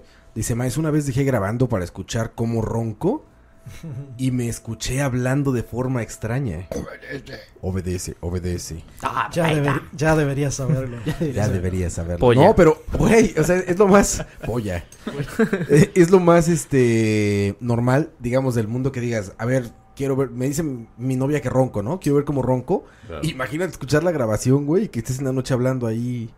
Que anoche Jesús afinó la Pero, guitarra. pero de hecho, Imagínate, güey. yo de hecho un día hasta se estaba viendo un video sobre eso y, o sea, hay, hay gente que se ha grabado hablando en idiomas... Rarísimo. Sí, Rarísimo, o sí. sea, cosas irreconocibles. Ujú. Que de, si, si nos vamos del lado de la religión este, católica, o sea, hablar en lenguas es común, digamos. Bueno, no, Eh, no tan común, común, eh, son sí. como señales supuestamente como de posesión, ¿no? Más que nada, no, no específicamente como un, como hablar en lenguas, porque no tendrías razón de del uso de la, del conocimiento, ¿no? De, de esas lenguas, ¿no? Pero sí, o sea, quien quiera ahí hoy en la noche después del charlavaria y tenga, ahí- tenga ahí una grabadora y se sienta con la curiosidad suficiente como para dejarla Y la valentía. en algún lugar, pues si- si no quieren así como asustarse con ellos en, en otro lugar, en la sala, en la Sí. cocina o en algún otro lugar, pueden dejar ahí una grabadora a ver qué, Y, qué captan y hay que nos comenten. no, es, no es tan recomendado, man. No es tan recomendable. No, no lo harías. no te puedo decir que, que sí o no, Yo no, man. Pero, pero quien tenga curiosidad, adelante. sí, se pueden llevar una sorpresa. A como, a como que no, nada más di, el sonido. Puedes, blanco, sí, puedes grabar, el- como normal. dices, los gatos corriendo en la lámina, eh, el- la gotera que está ahí normalmente en la casa, o como el amigo ese que nos escribió escuchando maldito, ¿no? Ahí en la Sí. grabación con una. Obedece, Entonces, Está muy fuerte. Ahí están, ahí están, están invitados a hacer una un intento Un de experimento, contacto. los, los que sean valientes. ahí están mencionando que, que busque un audio que se llama Las Puertas del Infierno, que es una psicofonía también como muy, muy fuerte. Hay, hay una esa que creo que sí es de las puertas del infierno, de unos supuestos investigadores rusos que habían cavado un, un agujero muy grande y que habían llegado, ca- captado Ah, voces del infierno sí, y, sí. Ah, y sí. voces torturadas y Bueno, demás. Entonces, es que no sé si, si erró el, el administrador del audio profesional. Nos que podía buscar sí. ese, ese- esos hay un, audios. Hay un lugar, creo que en Rusia o en Chechenia, ¿no? Es que se yo- llama el- el- la Puerta del La Puerta del Infierno. Infierno. Hay- eh, ellos hay que recordar que normalmente en esas partes de Europa buscan mucho gas. Entonces, supuestamente suelen cavar túneles Y en, para... y en minas también. en minas y eso para de hecho hay, hay otro muy famoso también de un supuesto agujero muy profundo no estoy ubicando ahorita el lugar exacto eh, que estaban buscando eh, eh, gas y que obviamente para intentar a- eh, digamos consumir ese gas que estaba en, en la cueva que estaban buscando decidieron prenderle fuego y supuestamente hasta el día de que- hoy sigue no- encendido es- no esa es la Puerta del Infierno. que sí. es la puerta del infierno que no han podido apagar ese incendio y, y Sí, que no- ese se puede apagar porque digamos, es, una- es constante. exactamente esa entrada al, al- al- a la tierra, digamos, a las profundidades, simplemente es como la entrada Que del infierno. eso es a, mí, a mí siempre me llama la atención. De hecho, ayer anoche estaba viendo eh, un video no creo, del Nautilus, que es como una sonda submarina, de un lugar que se llama como el jacuzzi del, no, Del jacuzzi infierno. de la desesperación, jacuzzi. una cosa Ajá. así. Que es un lugar que se supone que es como, bueno, no, no, no sé si ya había una explicación científica, pero se supone que es como extremadamente salado y que en el momento que entras ahí, muerto inmediatamente. Entonces está la sonda submarina y en eso se ve, eh, digamos, el montón de cadáveres de un montón de crustáceos y etcétera que sí. están ahí. De que entraron Ahí- por alguna razón y, y ahí quedaron y están los cadáveres ahí. Entonces también yo había oído uno de como lugar más profundo del, del océano que pusieron ahí como a grabar y se escuchaban cosas. Krampus. Cthulhu era. Más Cthulhu. profundo que Krampus. Cthulhu.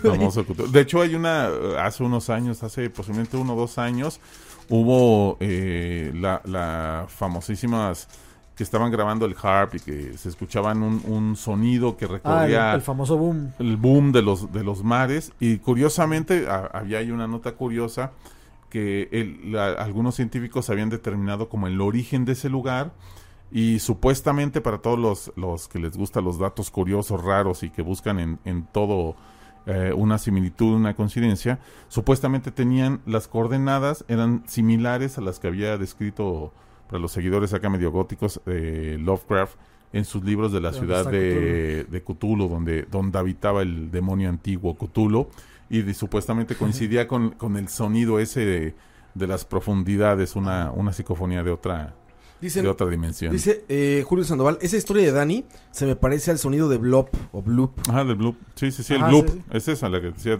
Mm. Sonido del bloop, que es el, el sonido este que, que viajaba por todo el mundo y nadie, nadie hecho, sabía dar una lo escucharon, explicación. de Sí, hecho. que era como muy. Aquí hubo mucha Hubo gente, dos, que hubo dos. como Uno muy que, se, sí. que se manejaba, digamos, por bajo el agua. Ajá. Y hubo otro muy famoso que eran como unas que decían que eran los ángeles eh, que estaban abriendo las puertas de, de- del apocalipsis, que eran como unos como unos sonidos muy raros que se escuchaban en el, los retumbos en el Los cielo. Estuvieron de muy de moda hace como dos años, yo creo, Eso esos sí, eso sonidos. aquí en Costa Rica, güey. Eso, Eso eso, se los- escuchó en se varios escuchó lados. aquí, mucha No gente los escuchó. Si alguien nos está escuchando y nos quiere asesorar en ese, ¿cómo, ¿qué nombre tenían esos, esos sonidos? Le pusieron un tipo de Era el nombre. Home. El Home. Sí, the- the Creo que hum- el the Home. The Home, the sí, hum, cierto. sí. Buena memoria. Sí, era de Home y el otro era el Blop, el que se manejaba, digamos, por la Submarino. submarino. Eran los dos sonidos que estaban viajando en esa moda. Me voy a poner a buscar a ver Ay. qué ha pasado con esos. Tenés ahí el. Con esos. el- la Ya tengo aquí esta. la de esa de las voces del infierno. Ok, va. Veamos. Si quieren escuchamos esa. Suave, suave, para cerrar. Verga. Cuidado, Rodrigo. Del infierno.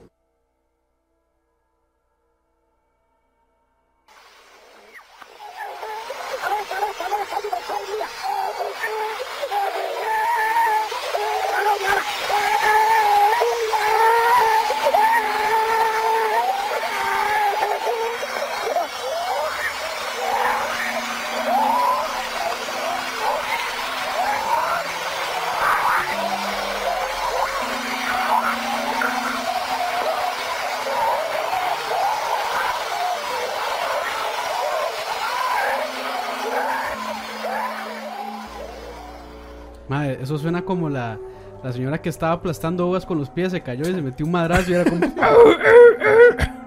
Nunca vieron ese video. Yo, yo sé que no voy a volver a ver este video, ma. Va a poder, te va a volver. Sí, sí. Este, este es el famoso ese que nos dijeron, el sonido de que son, son las puertas del infierno. puertas del Ajá, infierno. es el famoso de las puertas del infierno, digamos. el- y el otro, el, el home, ese era totalmente diferente. Era como una, no sé, como una, lo- los frenos de una locomotora, no sé. la- es muy difícil de explicar ese del, Aquí está el del del home. home, el es famoso como, sonido como, del home. como, como soundtrack de Hans Zimmer. Así el bombazo, de- Sí, sí. el bombazo de Inception. Ah, algo así, de hecho sí. Sí, el bombazo de Inception. más- Sí, sí, sí. Y ese sonó por todo el mundo, o sea, hubo reportes por todos lados del Sí, famoso Sí, sí, sí, sí. del Home. famoso home. Dice eh, Marianela Vargas, dice, siempre he sido dulce para cosas raras. Estaba mi primo, estaba con mi primo de madrugada, allá en San Pedro de Coronado, barrio Cementerio de los Indios, y pues estábamos hablando. En eso veo una niña macha, macha rubia, para los que están fuera del país, con el pelo suelto, largo, en una bata blanca. Al final de la cuesta, viendo fijamente una casa en específico. Yo de inocente, tenía 15 años en ese entonces, dice, le digo a mi primo que, es, que está haciendo una chiquita de 6 años eh, afuera a estas horas donde estaban, donde estaban sus papás, ¿no? Vuelvo, vuelvo a ver a mi primo, donde le digo, y se levanta y dice, vamos adentro, ya es muy tarde, mejor entremos. Me quedé extrañada, pero veo lo tenso que está y prefiero no cuestionarle. Cuando vuelvo a ver a la niña más fijamente, noto que está levitando, que no tenía pies. Ver. Verga. Sí, de hecho Es como la, como la famosa historia de, ¿cómo eran? De la mano peluda. Del Jairo el satanista, creo. Tacos, tacos. Ma, que e- es- esa fue bastante fuerte en México. La de Josué, ¿no? La de Josué, la, la no, sí, famosísima la de Josué. de Josué Velázquez. Josué. Josué Irión. Hubo hay varios. ese Sí. programa marcó época, digamos, en México y en Estados Ese Unidos. yo no me la sé. eh, de un supuesto Satanista. chico que lo. Eh, satanista. De hecho, eh, no sé, por ahí debe estar la grabación, porque supuestamente el- una de las conexiones o de las llamadas las hacen en vivo y supuestamente lo empiezan a atacar seres oscuros y demonios ahí Que en era en, vivo. en este programa. en el programa, ¿no? La La, mano la mano peluda. peluda. Y hay otra muy curiosa también que sucede algo muy parecido. Era una chiquita que decía que le atacaba a un tal Astarot. No sé si ahí Roa puede buscar Y- esa, Es- esa parte. De, creo que se llama Soy. Astarot o algo así. Esa parte eso- de la mano eso peluda. está rudo. O sea, Sí, ya, o ya- sea, ya ¿Astarot? cuando tiran nombres. Ya cuando tiran nombres. Pero fíjate que es muy curioso. Eso también es, es otro, un tema muy interesante. Mucha gente siempre nos preguntaba ahí por, por invocaciones, grimorios y que yo tengo el Necronomicon y demás. Y fíjate que las invoca bueno, las invocaciones, evocaciones, eh, son una de las cosas baño, más complicadas que pueden suceder. Y es muy difícil que alguien diga, "Ah, yo tengo ahí mi Biblia negra y mi cuarto lleno de pentagramas y voy a invocar a un demonio. Realmente eso es casi, es como casi imposible que suceda eso, ¿no? Las, supuestamente lo, lo que se investiga en los libros de alta magia de, de varios magos que han intentado hacer eso es ultra complicado porque se tienen que reunir demasiados aspectos y conocimientos arcanos muy grandes. Ya a mí esos me parecen como algún tipo de, de ente gremlin malévolo haciendo querer lucir más grande y haciendo ahí travesuras en ese sentido. Pero, so- pero llama la atención, o sea, llama la atención cuando Sí, claro. Ese tipo de, de, de programas o ese tipo de cosas saca ahí esos casos tan, tan fuertes, ¿no? Pero ¿qué, qué fue lo que le pasó, digamos, al, al maestro Josué de, de la radio? Creo que pasaron muchas cosas. Una fue que supuestamente él dice que. el- Él hace un pacto, supuestamente hace un pacto con el diablo Con el y diablo, le, lo llena de riquezas y lo que él dice es que, digamos que le da dinero todos los días, ¿no? O sea, más dinero de lo que se puede gastar. Entonces, supuestamente el pacto que le dan, que le dan un, un anillo. Para sellar el pacto y él supuestamente en algún momento de la entrevista se pone a llorar porque él dice que tuvo que matar a su abuelita porque el, el- un- demonio este le pedía sangre, ¿no? A cambio como firma del contrato. Y para hacer como un rollo, no sé qué. Sí, o sea, él Ah, tenía o sea, que hacer como ese, esa magia, ese, ese sellar ese contrato. Y eh, supuestamente que cada vez que no se podía gastar el dinero que el, que el demonio este le daba, eh, lo... No, no, no, lo torturaban. O sea, en la noche llegaban y lo golpeaban, lo torturaban y le y lo lastimaban. Y supuestamente en una de las partes ahí de la de la grabación o de la entrevista, lo empiezan a atacar a este famoso chico Josué y, y de ahí se desencadenan ahí varios Sí. sucesos y entrevistas Pero y, que- y que- Sí, y, supuestamente. ¿Qué el- es esa vara de la mano peluda? Era un programa de. Creo que de radio Sí, un mexicano. programa de radio. Sí, muy, hiper muy famoso, hiper hasta en. Estados Ah, Unidos. así es como Ah, se llamaba, la la mano mano peluda. La mano Ah, peluda, sí, y pensé que era- el, conductor, no recuerdo cómo se llamaba, supuestamente él murió a causa de... Él murió de cáncer. Él, murió, él muere de cáncer. eh, digamos, él supuestamente sigue con las investigaciones, sigue con todo ese caso.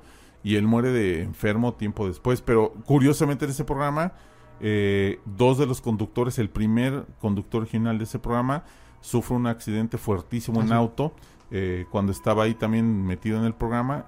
Renuncia, entra este conductor que dura varios años y lleva el programa a un éxito total y muere años después ahí después de andar Sí. metido en la historia de supuesta de Josué que el Josué an- supuestamente andaba con anillos y tenía que usar una piel de no sé qué animal y Y unos creo que, amuletos creo que la gente extra normal fue y todo a, entrevistarlo. Sí, sí, sí. Extra normal de impacto.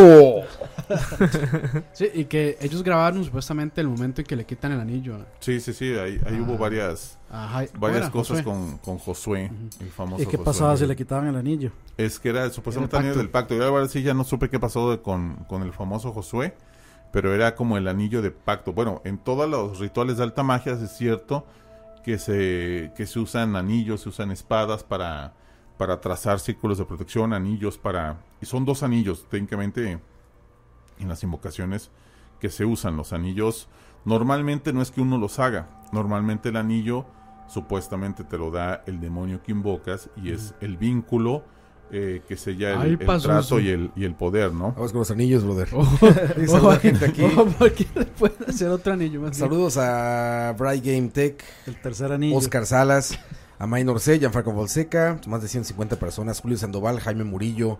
Capitán Loco dice, vemos cómo Roa se hidrata con su cerveza a media calle, porque cerveza a media calle está de susto de buena. Es- Te ahora espanta de tan sabrosa. Este, cerveza la calle amarilla y clara. Amarilla y clara, que son Sprite con alcohol amarillo y Sprite con alcohol blanco. Recuerden, tarde pero seguro, dice José González. No, pues llegaste a tiempo, brother. Bueno, tarde, pero, pero todavía estamos ¿Cuánto, aquí. cuánto llevamos? Capitán Una- Loco. Una hora. Como una hora. Eh, ya les digo. más. Llevamos una hora y media.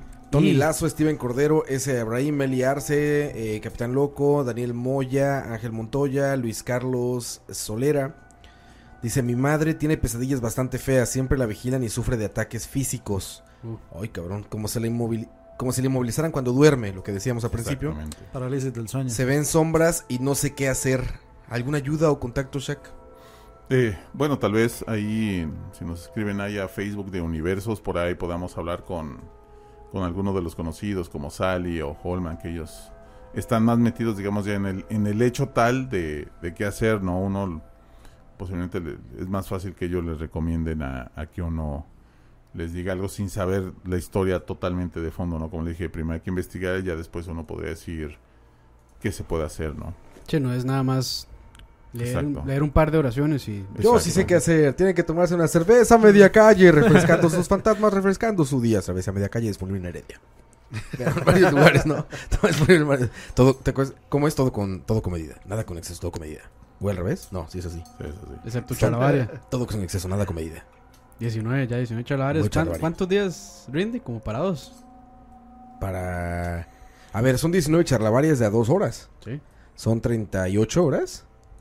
Sí, como día y Claro. medio sin Sí, parar. sin parar. Como te gusta, Campos. ¡Sin parar! Día y medio sin parar. Eh, aquí está el sonido. ¿Lo ponemos el sonido del home? El home. Vamos, vamos a ver. Suave, suave, suave. Para A recordarlo. ver si se escucha. Ese es el de aquí de Costa Rica. Veamos. Yo lo he escuchado, pero la verdad nunca noté nada. Va. No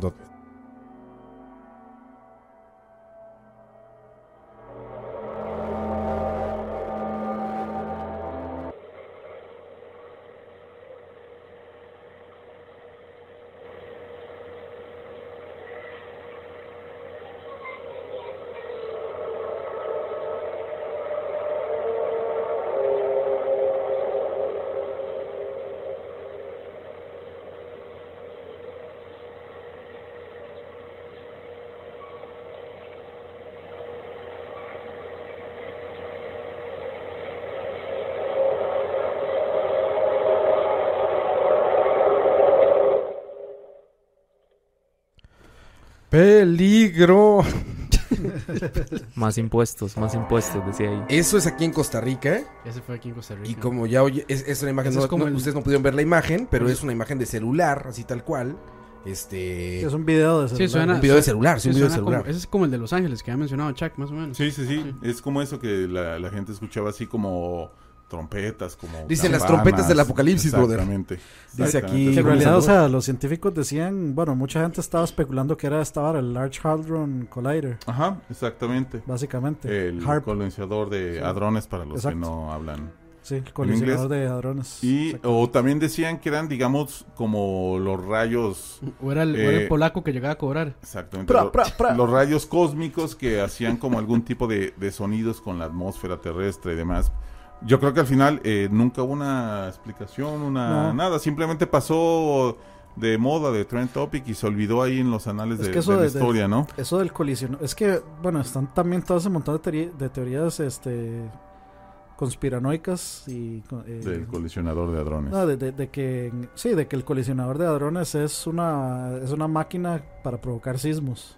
Sí, y bueno, también dicen que lo, bueno, supuestamente como están buscando la recreación del Big Bang, que, posiblemente- que posiblemente Sí, ahí, estén ahí recreando, el Black Matter. recreando algún tipo de, de, digamos, de resuceso del, del inicio del universo y estén como desencadenando fuerzas que al final no, no, no pueden controlar, ¿no? Sí, es que decían eso porque justamente como varios días después de, o unos días después de, de escuchar ese famoso home, eh, creo que hubo un temblor fuerte en Sí, algún lugar, no me acuerdo, no me acuerdo si fue en, Ah, sí, creo que fue, Fue creo que fue el de Haití, El de Haití, el de Haití, creo. Ah, sí. Que le, le- le atribuyen eso al harp. al famoso Sí, HARP. Entonces decían que ese HARP. home, que, que decían que ese home era por el, el Large El proyecto Collider, HARP. ajá, Ujú. y que era una máquina para causar temblores, o sea, básicamente un arma antiterrorista gringa para O, o- o más de un, un arma terrorista, güey.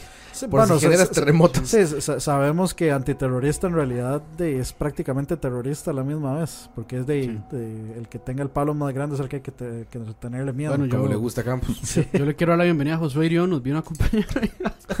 Pokémon, Pokémon. Pokémon. Mira, aquí hay otro mensaje. Roberto Acuña dice: Al hijo de una exnovia le pasaba que dormía con los ojos abiertos y se encorvaba hacia arriba y generalmente cuando uno encendía por alguna razón la luz del cuarto, siempre estaba encorvado hacia uno viéndolo.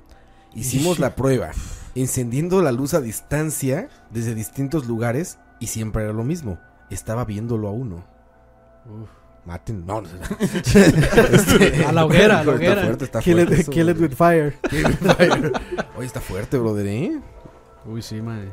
Eso está, eso está feo, mae. Eso está bastante, bastante feo. ¿Qué, qué, qué será? Está fuerte, brother. ¿Alguna idea, Shaq? Eh, Un trolazo ese güey, seguro. Ay, vienen estos pendejos a prenderme la luz. Ahorita me levanto.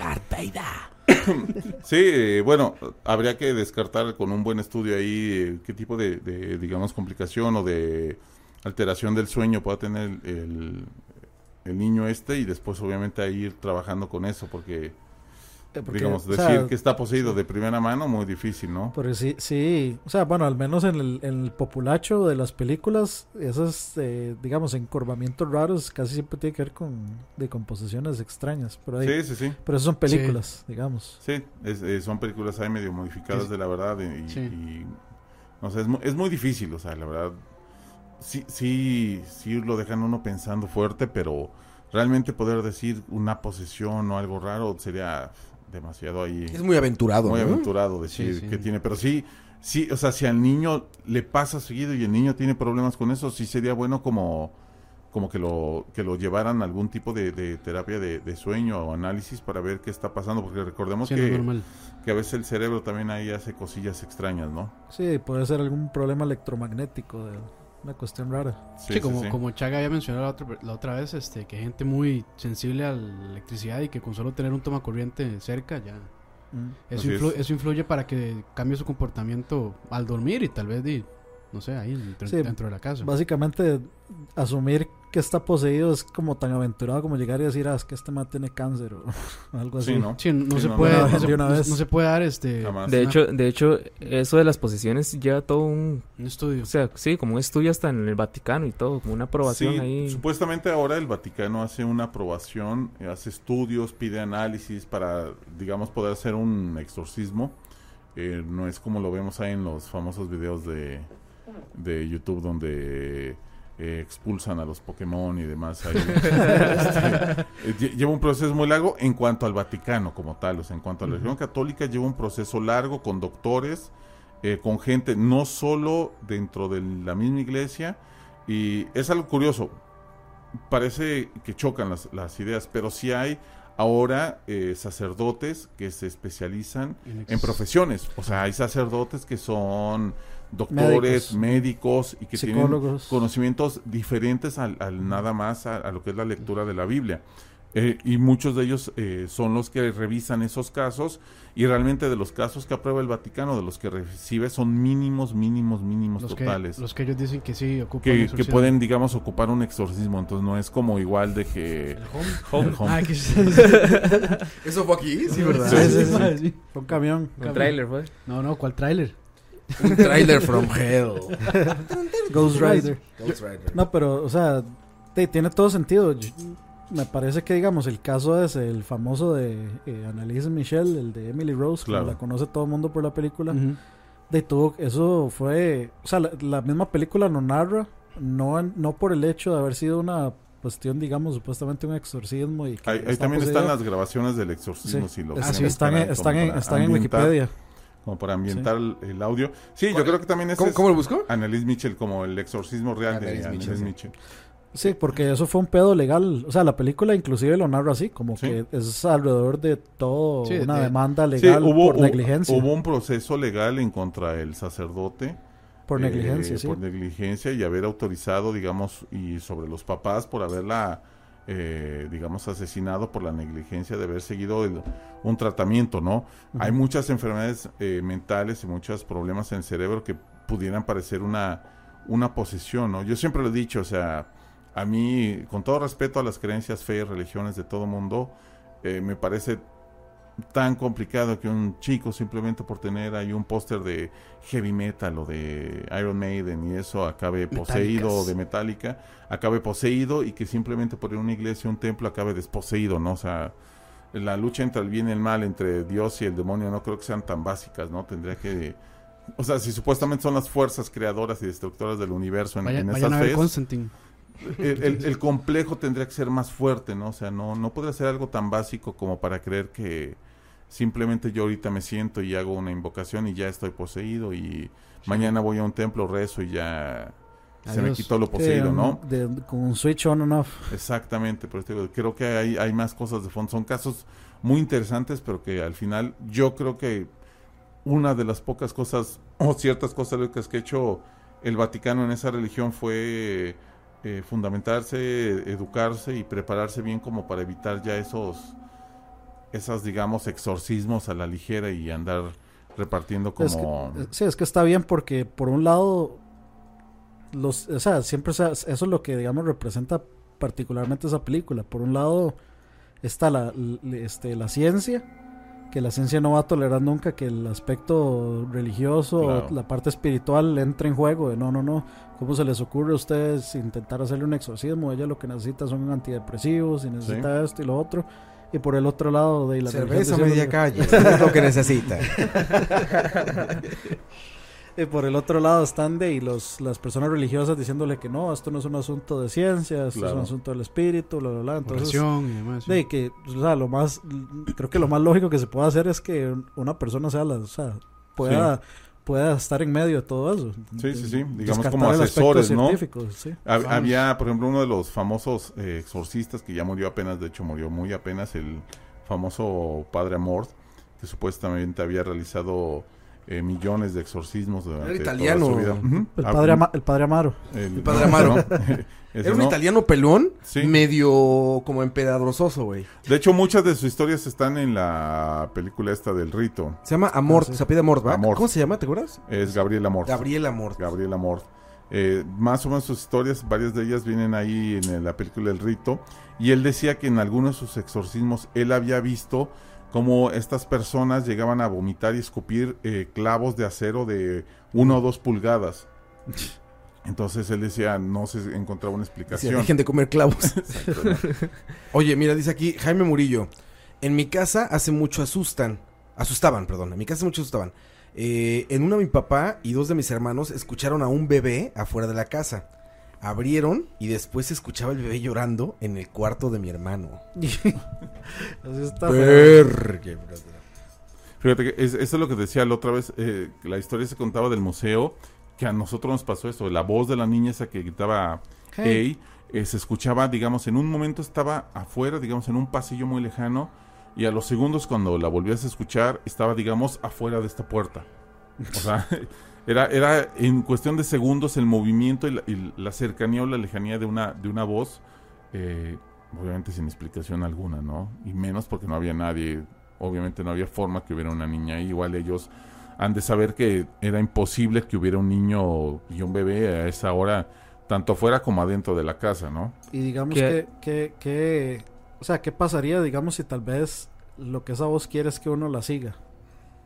¿Qué, tan, qué, tal, qué tanto peligro habría en hacer eso?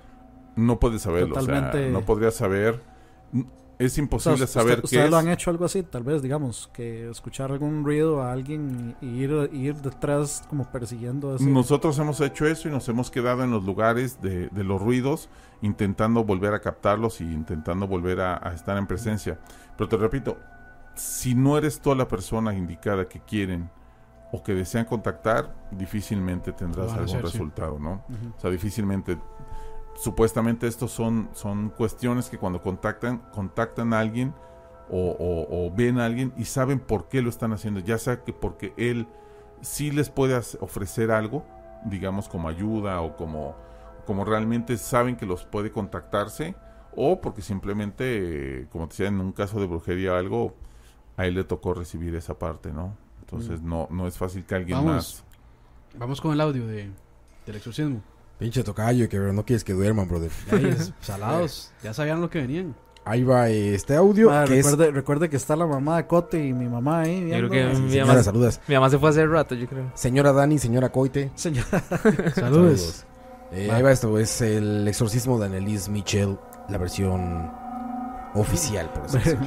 versión punchis punchis. Punches, punches.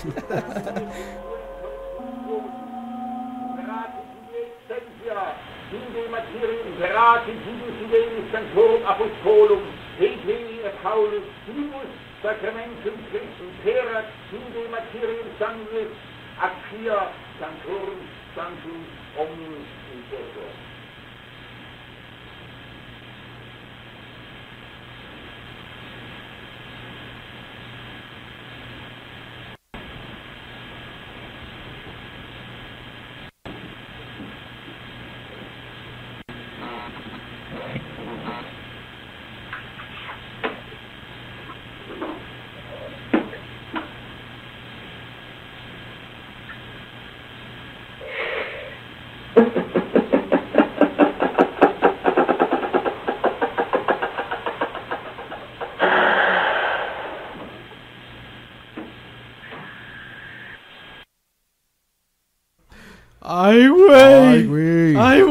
güey! Campos jugando muy machote. Esto no está fresco, como no está fresca la cerveza. me.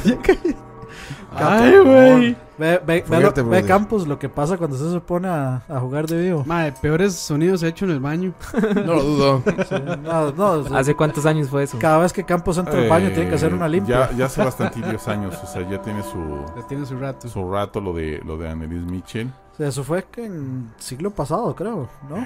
No, la verdad no recuerdo, ahorita, ahorita lo, lo, Como lo 50 revisamos. tal vez, No, un poquito antes, un poquito 30 antes. Sí, Sí, se, se ve, se ve bastante viejo el... Google, Google. Sí, porque recuerda que ya había grabación y todo eso del caso, Sí, sí. entonces no fue ¿qué- tan, tan qué- anterior. ¿Qué hay de cierto con el asunto de los espejos? Que cuando uno duerme con espejos en el cuarto, es Ah, como un portal. Así son los moteles. Se pone bueno, brother, ¿eh? To- todo desierto. Todo Ap- desierto. ap- sí, aparte de los moteles. Eh, bueno, eh, muchas personas no aconsejan dormir con espejos donde uno se refleja y se vea durmiendo. O sea, digamos que los espejos no deben de encontrarse uno u otro o con superficies que sirvan como espejo y eh, siempre deben estar ubicadas, digamos, hacia una puerta, pero jamás, jamás te tienes que tú ver en el espejo reflejado No, cuando duermes. Y pueden hacer la prueba, digamos, apaguen la luz con un espejo al frente y, Ah. y quédense viendo, se van a asustar.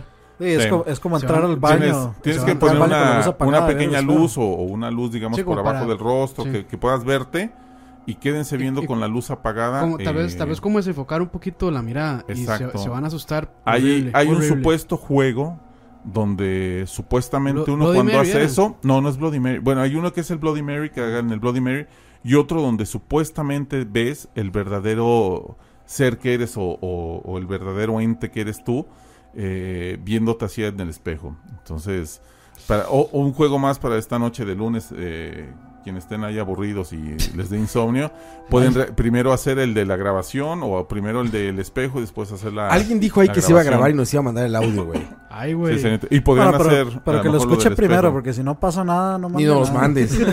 No lo, que, no lo queremos Mucho oír pedo descargar. No lo queremos transfer. oír roncando, man. No, mames, está cabrón eso. ¿Y, y qué tal si hablamos un poquito de estos eh, teorías conspiranoicas y Illuminatis y todo este montón de cosas? Eso mañana. En, Eso toca mañana, eso. Ah, perdón. desconocidos. Ese es un episodio de No mañana. puse atención. Sí, Bueno, hoy, hoy si quieren, no sé si hay más mensajes o hay preguntas Sí, hay- de, hay de las bastantes. personas y ahí vamos Mira, dice aquí. Minor se dice, yo tengo un espejo al frente y me observo por momentos. Se deforma mi cara un poco. Eso es lo que pasa y se ve horrible. Dice, dice Rolando Valverde, diablos, mi cama está perfectamente alineada a un espejo. Exacto. Yo, ¿Qué- o sea, quite eso. la gente que conoce de eso, hasta el Feng Shui y todas esas cosas, Ah, sí, Los sí. aseguran que no se hagan. O sea, que no debes de hacer, o sea, jamás te debes de ver haciendo, Solo por lo que comentabas, eh, por los viajes astrales. Supuestamente si tú llegas en un portal y llegas a despertar y, y- y- o, o hacer un viaje astral y estás ahí con un espejo, no es lo mejor. Dice Julio Sandoval, Julio Sandoval, ya te llevó la verga, Rolando. Luis Valverde dice, verga, yo tengo dos espejos en el cuarto, güey. Sí, no, no, no. No importa cuántos sean, vanidoso, mientras no te veas reflejado en ellos cuando duermes. Oye, Shaq, ahorita que dijiste eh, viajes astrales, la gente le llama mucha Sí. atención eso. ¿Qué, ¿Qué es eso los viajes astrales, güey? Es- Una fumadota. ¿Crónica con algo o qué? Mira, el viaje astral supuestamente es un desprendimiento de tu alma eh, que a través de un sueño, una meditación profunda, tú puedas eh, soltar tu alma de tu cuerpo y puedas recorrer donde sea, ¿no? Supuestamente los magos, los altos magos de, de magia arcana, de los, los grandes, eh, digamos, personas que han estado estudiando esto y realizan meditación profunda, supuestamente pueden viajar por planetas, pueden viajar por dimensiones, contactar otros seres y otro tipo de, de- de- de culturas y de sociedades a través de estos viajes astrales. Seguramente ahorita mucha gente va a poner que se ha visto dormida, que se ha visto como de repente estás dormido y te ves El como cuerpo, sí. flotando y, y te ves como tu cama o tú te ves viéndote cómo duermes o que en ese sueño eh, viste cómo volabas y fuiste a casa de tu prima o, sí, o eso- a casa de tu primo, a casa de tu mamá. Son sueños lúcidos, más bien, ¿no? Son una mezcla entre viaje astral y sueño. El sueño lúcido como tal es un sueño que está pasando de una forma muy real y que es muy difícil que puedas distinguir en ese momento que es una Sí, es- pesadilla o un sueño. Normalmente el sueño siempre está soñando con algo y de repente aparece, por decirlo, Roa montado en una en un monociclo motorizado y dices, no, esto jamás. Qué o bueno sea, que lo dijiste montado en otra parte. Exactamente, me, lo evité, lo pensé bien. Entonces, son esas cosas que dicen, no, no, no, esto es un sueño, esto es una locura, Sí, jamás es que, pasa diga- esto. Digamos, eh, creo que, bueno, yo lo que pasa, lo que me ha pasado es que, digamos, creo que es un sueño lúcido, que es cuando uno puede como controlar, uno sabe que es un sueño, pero uno puede como controlar qué es lo que pasa, como por ejemplo, no sé, que, o sea, vos te, te imaginas que estás en la casa y de pronto eh, puedes volar, entonces te vas volando a algún lugar con alguien o, o con alguien que conoces. Sí, entonces, o cuando eh, menos estás teniendo un cierto control o una cierta sensación, Hay un control sobre que el sueño. sobre te estás dando uno- cuenta, o sea, te estás dando cuenta que estás soñando y te estás dando cuenta de lo que está pasando y puede haber un cierto control eh, sobre eso. De hecho, hay, hay también un experimento muy curioso eh, que yo lo, yo lo he realizado eh, donde supuestamente no puedes leer en los sueños. Ah, cierto, sí. no puedes leer en los sueños. O sea, tú cuando estás soñando, tú piensas que estás viendo, digamos, una pizarra escrita o una computadora, pero realmente lo que estás viendo son letras ahí mezcladas. Y Sí, tú, se- tú, tú mismo te estás pensando sí. que estás leyendo un mensaje. Pero esa es como una de las formas de darte cuenta que estás en un sueño lúcido, no, porque jamás vas a poder leer en un sueño. O girar el trompito.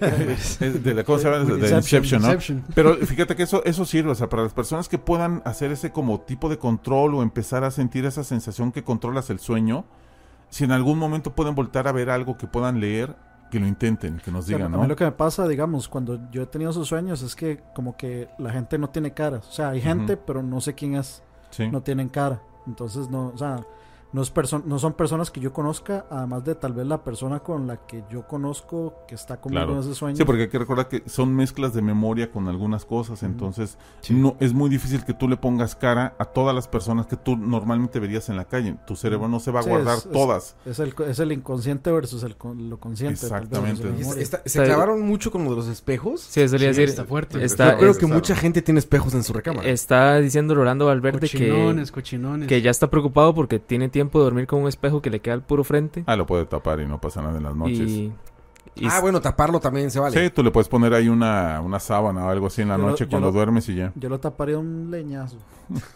Lo de hecho, ahí. sí, sí, Sí, hay, sí. hay una, una chica decía que tiene dos porque es la puerta del closet y las puertas tienen espejos. Entonces que Los tiene puede dos. tapar. Una sábana en la noche y ya, cero problemas. Sí. Por si se ponen ahí como miedosos o susceptibles. Sí, De hecho, fíjate... Eh, fijo lo eh, van a hacer ahora. Sí, es porque también a veces se, se terapean Claro.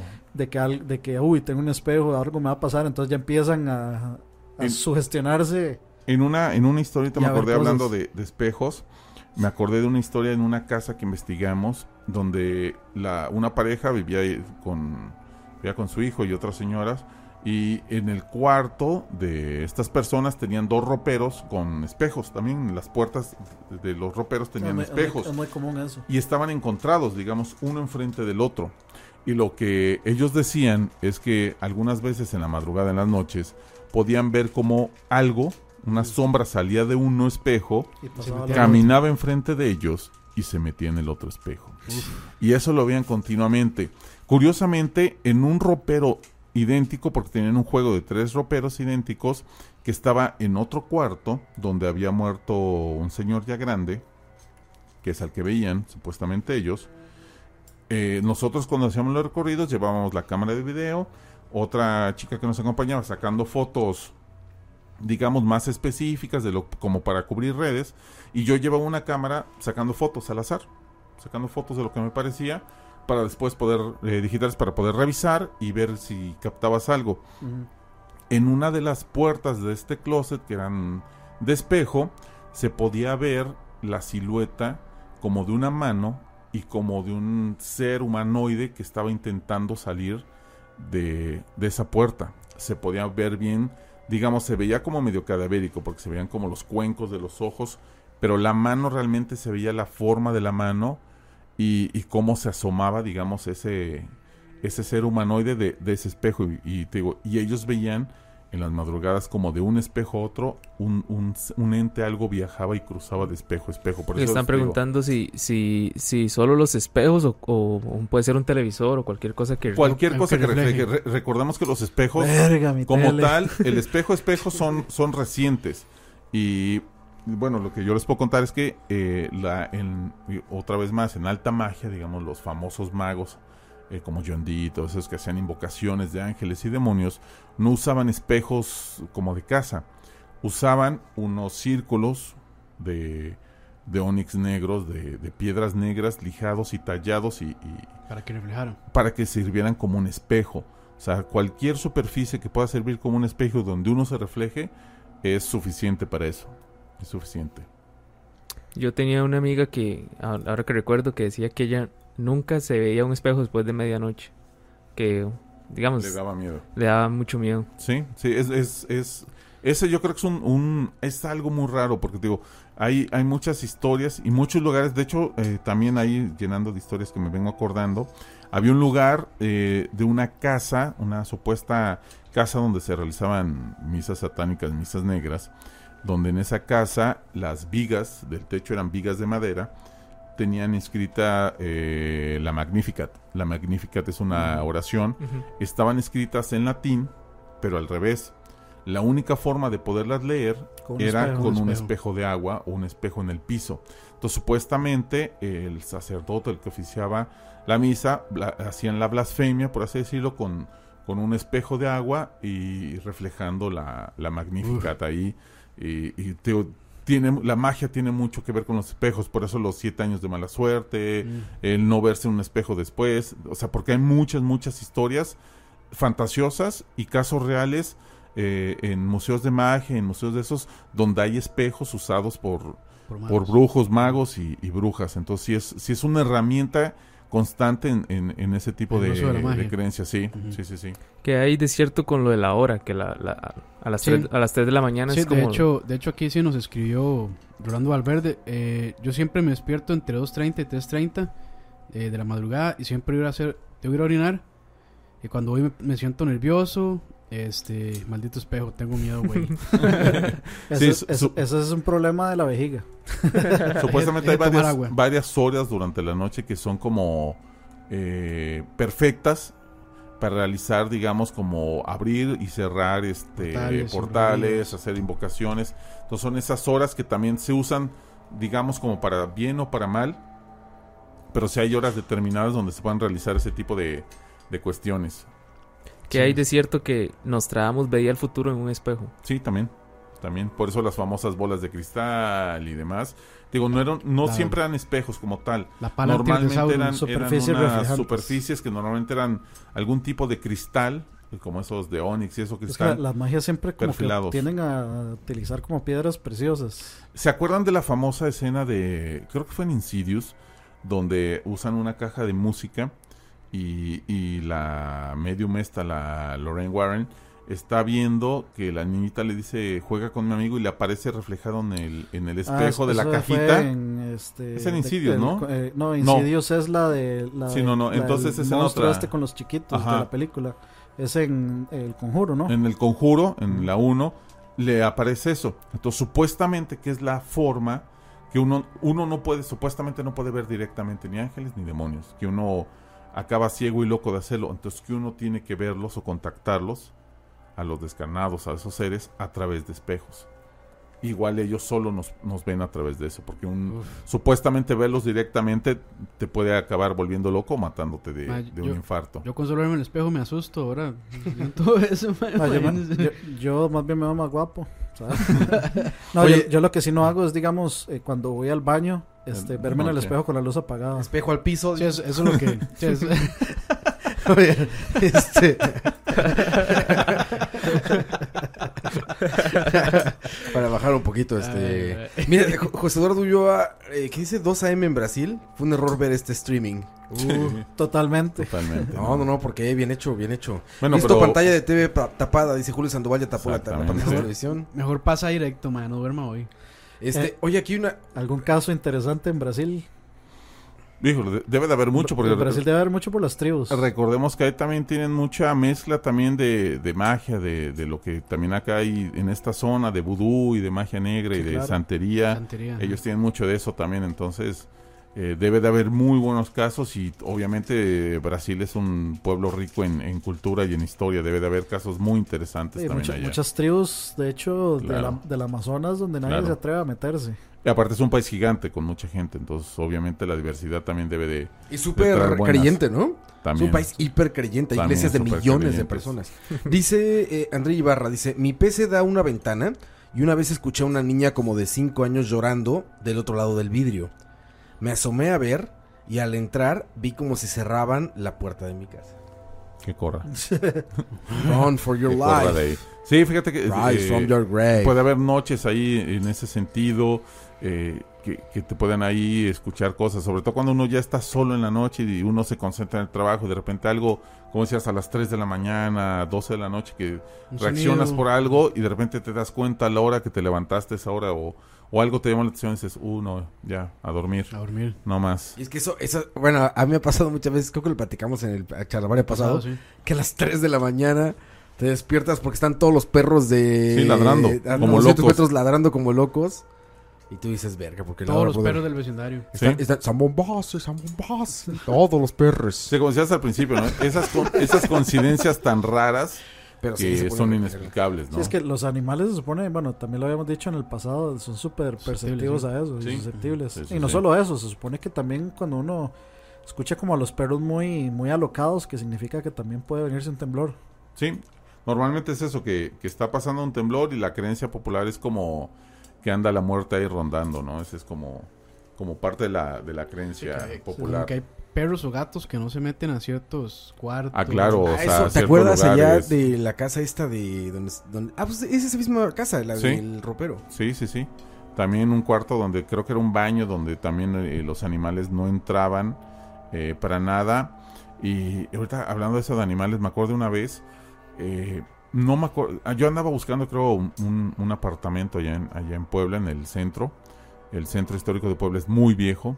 Y en una de O sea, esas... muy viejo, muy viejo. Muy viejo, 500 muy viejo, años. Más o menos, o o sea, sí. tiene alrededor de unos 500 Sí, ca- años. casi medio milenio. Exacto. Y Medio en una de esas vueltas que uno anda Tercer buscando y se metiéndose por todos lados, entré a una casa, un edificio que tenía varias, como supuestamente pisos y eso. Y en uno de esos pisos nos llamó mucho la atención que este había como un cementerio de gatos. Era un lugar donde lleguemos, o sea, en cuanto entramos, yo iba con un amigo, encontramos fácil unos 50 cadáveres de gatos. A la ver, ¿en serio? En serio, estaban todos ahí y, y na- o sea, nos pareció tan raro encontrar tantos gatos. Pero digamos, o sea, no, no, no lastimados, simplemente muertos. mm, O sea, ya algunos ya como ya en ese proceso como de momificación, Sí, como descomponiéndose. como descomponiéndose, pero eran, sí, o sea, eran muchos. Yo le calculo que eran arriba de 50 gatos y me pareció tan curioso que la- y el, el edificio se sentía con mala vibra. Claro. Entonces me pareció tan curioso que, que, o sea, ¿qué podía hacer que un edificio tan viejo, o déjalo viejo, con tan mala vibra, qué podría estar ocurriendo Para que, que, hubiera que- que tantos- hubiera tantos gatos muertos en ese lugar? O sea, ¿qué es lo que los estaba matando a, a esos animales, Pues- no? Porque no tenían signos de, de haber sido como torturados o Maltratados. No, no, no. Simplemente estaban muertos ahí. Muertos, muertos. Dice, dice Rolando Valverde, oigan, es cierto que si uno se pone lágrimas de perros en los ojos, puede ver a los muertos, eh, a los espíritus, perdón. ¿Lágrimas de qué? De perro. Perro. Yo creo que Te vas a enfermar, te bro. vas a enfermar y gravemente. Bueno, pri- primero, con eso. pri- Y, pri- y haz, haz llorar un perro. Su- sueltan lagañas, pero lágrimas como tal es muy difícil. sí, y huevón, no le haga daño a ningún perro, si no lo vamos a ir a buscar todos nosotros. Exactamente. Si no, no, no, nada de maltrato Roba, animal en- en, ningún sentido. Roa está llamando a la mamá en este momento. Aquí están, están comentando, bueno, que ¡Mamá! están comentando sobre los gatos, que, que dice, bueno, los, los gatos son seres malignos por naturaleza. Dice que los gatos pueden percibir terremotos. eh, que cuál es la afinación de los egipcios por los, por los gatos. No tanto que sean malignos. Yo creo que tienen una conducta muy diferente a, Son como... al perro. Son muy independientes. Sí. De hecho, el gato se supone que el gato elige a su dueño o elige a su humano. Eh, en mi experiencia personal, sí hay gatos que son muy solitarios, muy egoístas y recordemos que también la domesticación del perro y el gato ha sido muy diferente. El gato más bien es un animal de compañía y no tanto un animal domesticable como el perro que se le pueden enseñar muchas cosas. Ya hay gatos o razas que se han trabajado tanto que suelen ser más mansos y más hogareños, pero la fascinación con los gatos es una por su, su, su sensibilidad que tienen como, como animal, ya simplemente el hecho de que puedan caminar y andar por la noche, eh, eh, lo que puedan escuchar ruidos, de uno de repente está ahí con su gato y se pone a ver a la pared y tú dices, o Mm. sea, ¿qué está poseído mi gato? ¿Qué le pasa, no? ¿O qué Está- está viendo? ¿Qué carajo está viendo si no hay nada ahí, no? O de repente en la noche todo sin silencio mueve las orejas y se pone como si estuviera buscando Como- algo. ¿no? Entonces son cosas que yo creo que sobre todo a la gente le fascinaba esa conducta tan mística y tan intrigante de, de los gatos y los egipcios y muchas culturas hasta que llega la cristianización que es donde los satanizan y los hacen acompañantes de brujas y diabólicos porque seguramente recordamos que el gato tiene una conducta muy ermitaña y las personas como los grandes sacerdotes, los druidas, son personas ermitañas, son personas que vivían en ciertos lugares dedicadas al estudio, dedicadas a, a escribir, y su, su- pues, su- seguramente tenían algún gato ahí en la biblioteca, en el taller, en vez de un perro, ¿no? Un perro seguramente sería Sí, molesto para alguien que se dedica al, al estudio, ¿no? A la, Como la, a la a satanización de las serpientes también. Exactamente, en muchas culturas, eh, de- tanto en este lado de- del mundo, eh, eran dioses, ¿no? O sea, la mayoría de las serpientes sí pertenecían como en ese contacto del inframundo, pero sí fueron satanizadas, obviamente por las historias ahí de la Biblia, ¿no? Sí, es que no, no tiene sentido saber qué se supone. O sea, digamos, si lo, viéndolo desde el lado teológico, digamos, si se sabe que Dios creó absolutamente todos los animales, no tiene sentido que haya creado a un animal malo, digamos. Sí, y aparte sería muy eh, difícil etiquetar a un animal como malo o como bueno, ¿no? Simplemente Sí, no. son animales, ¿no? El no humano ya, el humano ya con conciencia, yo creo que sí es más, más bueno o malo en esa esencia. de- todavía de no se le ha atribuido ningún crimen a ningún gato. Sí, no, todavía no, todavía no. Y- sí. Dice- Sí, sí. Puede ser, brother. Dicen aquí, bueno, saludos a toda la gente que está, Julio Sandoval, Rolando Valverde, José Andrés Gutiérrez, Daniel Marcetti, Daniel SC, Luis Felipe Juárez, Meli Arce, Rolando Valverde, este, Rolando Valverde dice que sea de los espejos, que dice que, este, que se pone, que se pone duro. Seguían con eso de, Sí, se pone duro en los hoteles, sí. Se me hace gorda. Se me hace gordo, Se pone gordo. Este dice Gax, Gag 2256, Shaq, ¿por qué los egipcios también tenían afición por los gatos? Sí, ahí está, ya, ya lo explicamos. Sí, ahí ya, Roa, ya. ¿Algún tipo de ejercicio para controlar tus propios sueños? Dice Minor C. Eh, bueno, varios, eh, no solo la gente que tiene problemas con el sueño, por ejemplo, yo he escuchado de varios músicos y de varios escritores, eh, entre ellos, eh, ¿cómo se llama este?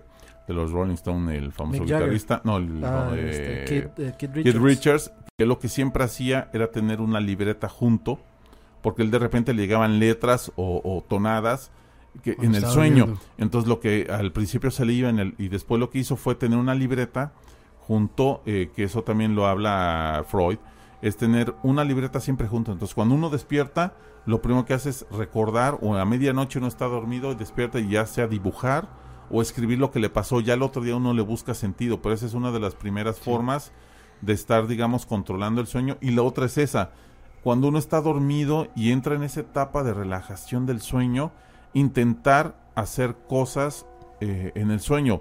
Lo básico es como intentar eh, buscar algo que leer, buscar algo que tocar y, y vas a ver que es imposible, vas a ver que de repente tú dices, es que estoy sentado y quiero tomar agua. Tú, vas a- tú estás queriendo tomar agua porque tienes sed, pero en algún momento vas a estar viendo que no puedes agarrar el vaso, que, que por más que te subes la jarra no, no tomas nada. Entonces en ese momento dices, no, estoy soñando, yo lo que tengo es sed. Como, Aprovechemos este... como ya- caer ya- en conciencia de que ya estoy inconsciente, ya estoy aquí, bueno, entonces hagamos esto, viajemos por mi sueño, ¿no? Son ese tipo de conciencias que te pueden llevar a, a ese ejercicio. Ya después son trabajos más... Sí. y A más mí lo que me... A es, es mí, difícil eso. Es a mí lo que me pasaba, digamos, yo estudié ingeniería en sistemas. En tu real, No, en, Programaba Sara- los sueños. en Sarapiquí. Y yo, digamos, estaba muerto así, tratando de programar y algo no me salía y no me salía. Y yo me acostaba y me soñaba con la respuesta. Y yo apenas me levantaba, lo, lo intentaba, pum, y servía el programa. Sí, sí, sí. O sea, ¿la aplicabas y si era la correcta? Hacía- Era la correcta. Hacía un loop ahí. If. Un if ahí, un for y se fue. Oiga, dice, saludos a Wesley, que está ahí como siempre. Saludos, Wesley. Un abrazo a tu brother. Dice aquí, eh, en serio, a veces sueño cosas que pasan durante el día. Eso pasa en ocasiones, ¿verdad? O el famoso de Yabu Pero que, también. que O sea, pasa, que o sea, pasa al que- día que siguiente. pasaron- ¿no? Que pasan. O sea, que van a yo pasar. imagino que se refiere a que lo sueña y le pasan. Ajá, como premonitorios, ¿no? Pre- sí. Sí, también es un buen tema, es, es cosa segura. Hay mucha gente que dice, hay, hay personas que dicen que sueñan concreto con algo, que dicen, yo soñé que me iba a pasar esto, o soñé que iba a morir cierta persona, y hay otra persona como el de vu que nada más A mí me es pasa, lo- ese- a mí me pasa eso a los es ese dejo de, ah, esto ya lo viví, o esto lo, ya, lo, ya lo soñé. Ya lo sentí, sí. Y hay otras personas que sí concretamente te dicen, es que yo soñé que se moría la vecina y al otro día, a los dos días se murió y murió en un accidente. O yo iba, a mí me tocó escuchar historias de gente que me decían, es que yo iba soñando que iba en carro y de repente volteé y veía un coche volteado y veía la placa o veía el, el- el color y decía, "Al- algo se me hace familiar, ¿no? Y después cuando veía la noticia en, en el periódico, en eso, veía el mismo carro eh, accidentado con muertos. Entonces podían ver la muerte de personas en, en sueños. Sí, dice De esa forma. Seba Solano. Chuck, ¿crees que los sueños tienen significados como que el subconsciente está tratando de decir algo? No todos, no Obedece. todos, Obedece. pero lo que, es- lo que sí es cierto, Holman, fíjate que Holman lo decía muy bien, lo explicaba muy bien, que él, él habla de un ejercicio de que si quieres realmente descansar antes de dormir, no te pongas a, a hacer, o sea, descansa, como libérate, pon tu mente en blanco, porque si te vas a... eh, siempre nos pasa, si tú te pones a ver una película, te pones a jugar un juego loco, vas a dormir y vas a tener ese tipo de sueños, siempre, siempre. Si te Como una, duermes... so- una sobrecarga de Exactamente, información. si te vas a dormir con problemas o estuviste estudiando, vas a ensimismarte. Entonces, es muy posible que tú puedas, digamos, en ese sentido, programarte tus sueños o cargar tus sueños de algo que tú no quieras, ¿no? Shaq dicen aquí eh, que si le vas a entrar también al tema ovni en tu programa. Sí, también, también, también. Está, está, fíjate que el tema ovni es curioso, está como quemado, como estancado, como que ya ah, aparecieron todos los celulares en todo mundo y, y las Ya. computadoras y la edición para todo mundo y de repente desaparecieron todos los extraterrestres y todos los ovnis. Pero ha habido historias muy, o, eh, notas muy curiosas eh, por parte de, de las agencias de eh, investigación de, de la NASA y la europea y demás, que hablan sobre ciertos planetas que han descubierto, algunos digamos con las sondas y otros a través de cálculos que realizan, donde creen haber ya encontrado ciertos planetas donde podría haber vida, tal vez eh, microbacteriana o, o del sí, supuesto sí, planeta eh, Nibiru, que hay supuestamente otro planeta que orbita la onda, digamos, eh, alrededor de nuestro sistema solar, pero que su órbita es mucho más pronunciada y solo se pasa, digamos, eh, cada cantidad de años muy larga. Entonces, supuestamente ellos han visto que por los estudios que han visto en las desviaciones de las... Eh, ¿Cómo se llama? De las De la órbita. de las órbitas de los planetas, es muy posible que exista ese otro planeta que sí hace de lo que hablaban, digamos, ciertos títulos Sí. eh, o historias antiguas y del famoso planeta Nibiru. Entonces sí hay ciertas historias muy buenas, pero yo sí creo que la investigación de OVNI se quemó igual como la de los monstruos, el pie grande Es y todo eso. a ¿no? ver, Y como, El como esto de los, como esto de los- crop circles, de los, Ajá, de los Inglaterra. campos- los campos de Sí, yo, yo creo que se llenó, se llenó de, de fantoches, de, de creenceros, de guanabís, eh, y, de, y de situaciones muy raras el proyecto OVNI. Yo no te puedo decir si, es cierto o no es cierto. A mí me tocó experimentar dos veces que, eh, avistamientos de, cosas raras en el cielo, cosas muy raras. Eh, no eran aviones, no eran nada, simplemente eran cosas raras. He visto fotos muy interesantes eh, de personas que yo sé que no lo hicieron adrede, que no estaban haciendo un montaje o que no estaban haciendo algo. Pero de ahí en fuera se llenó de mucha gente que simplemente anda buscando ahí. Sí, básicamente Eh, se llenó de farsantes, entonces se sí, desmeritó Se desmeritó completamente y ahora todo mundo, digamos, antes porque muy pocos tenían una cámara, una cámara de video.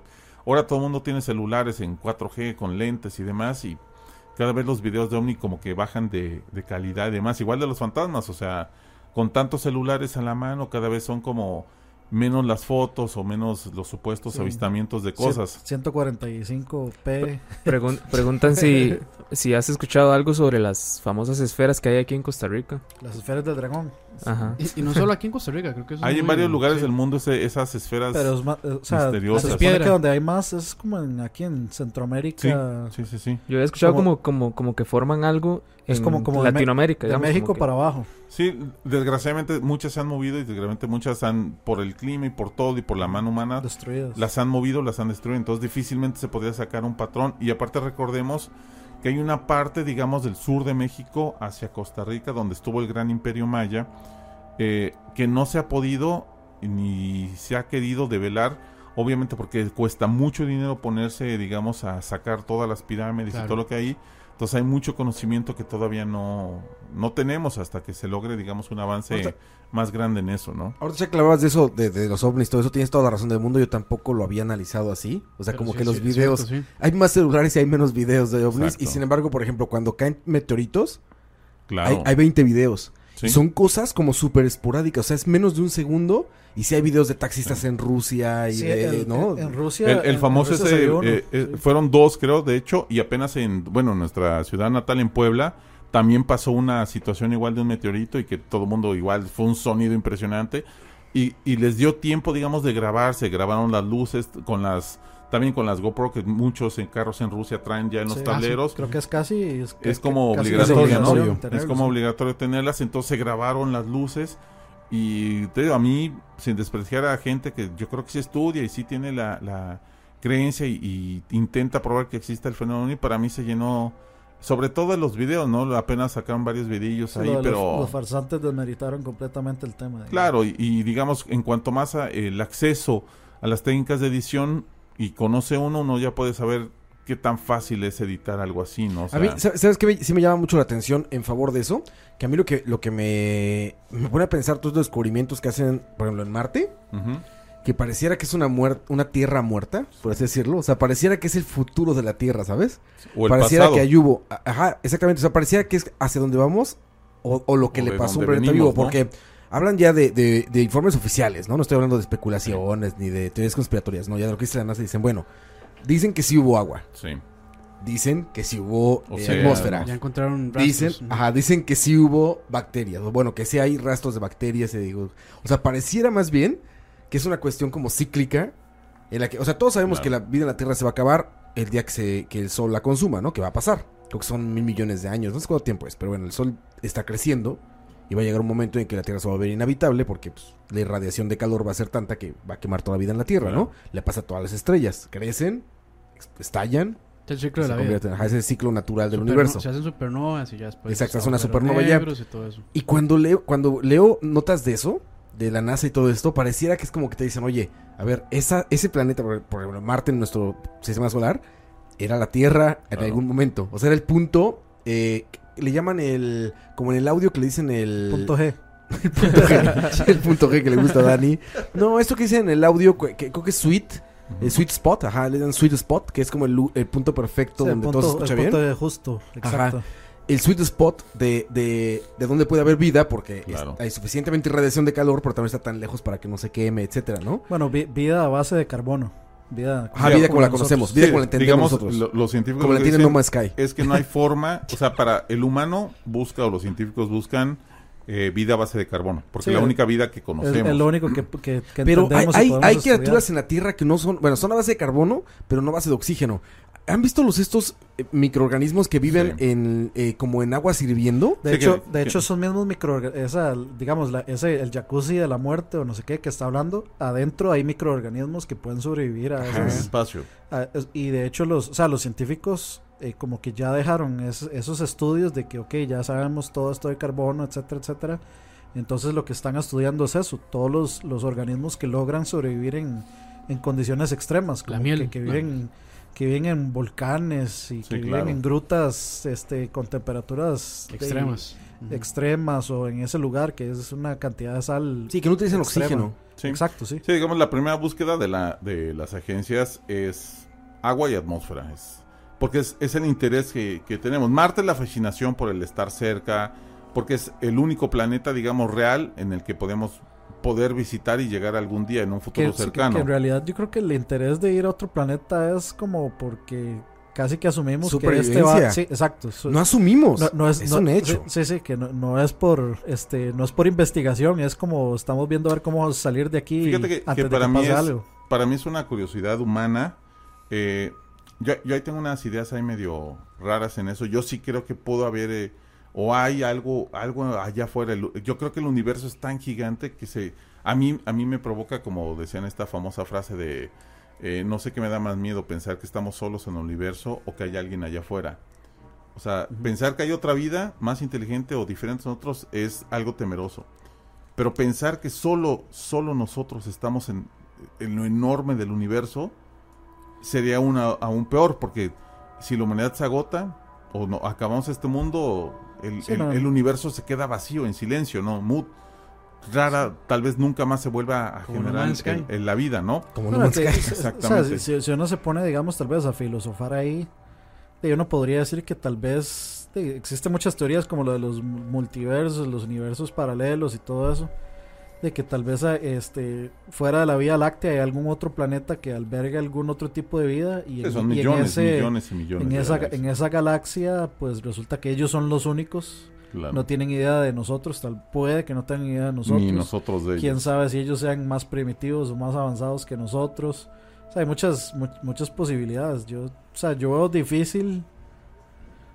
O sea, yo, yo veo difícil que lo que sabe, o sea, que, que el hecho de que nosotros pensemos que la vida solo es posible a base de carbono, no, o sea, no indica que no pueda existir vida en base a otra cosa que no tenemos ni la más mínima idea de qué es.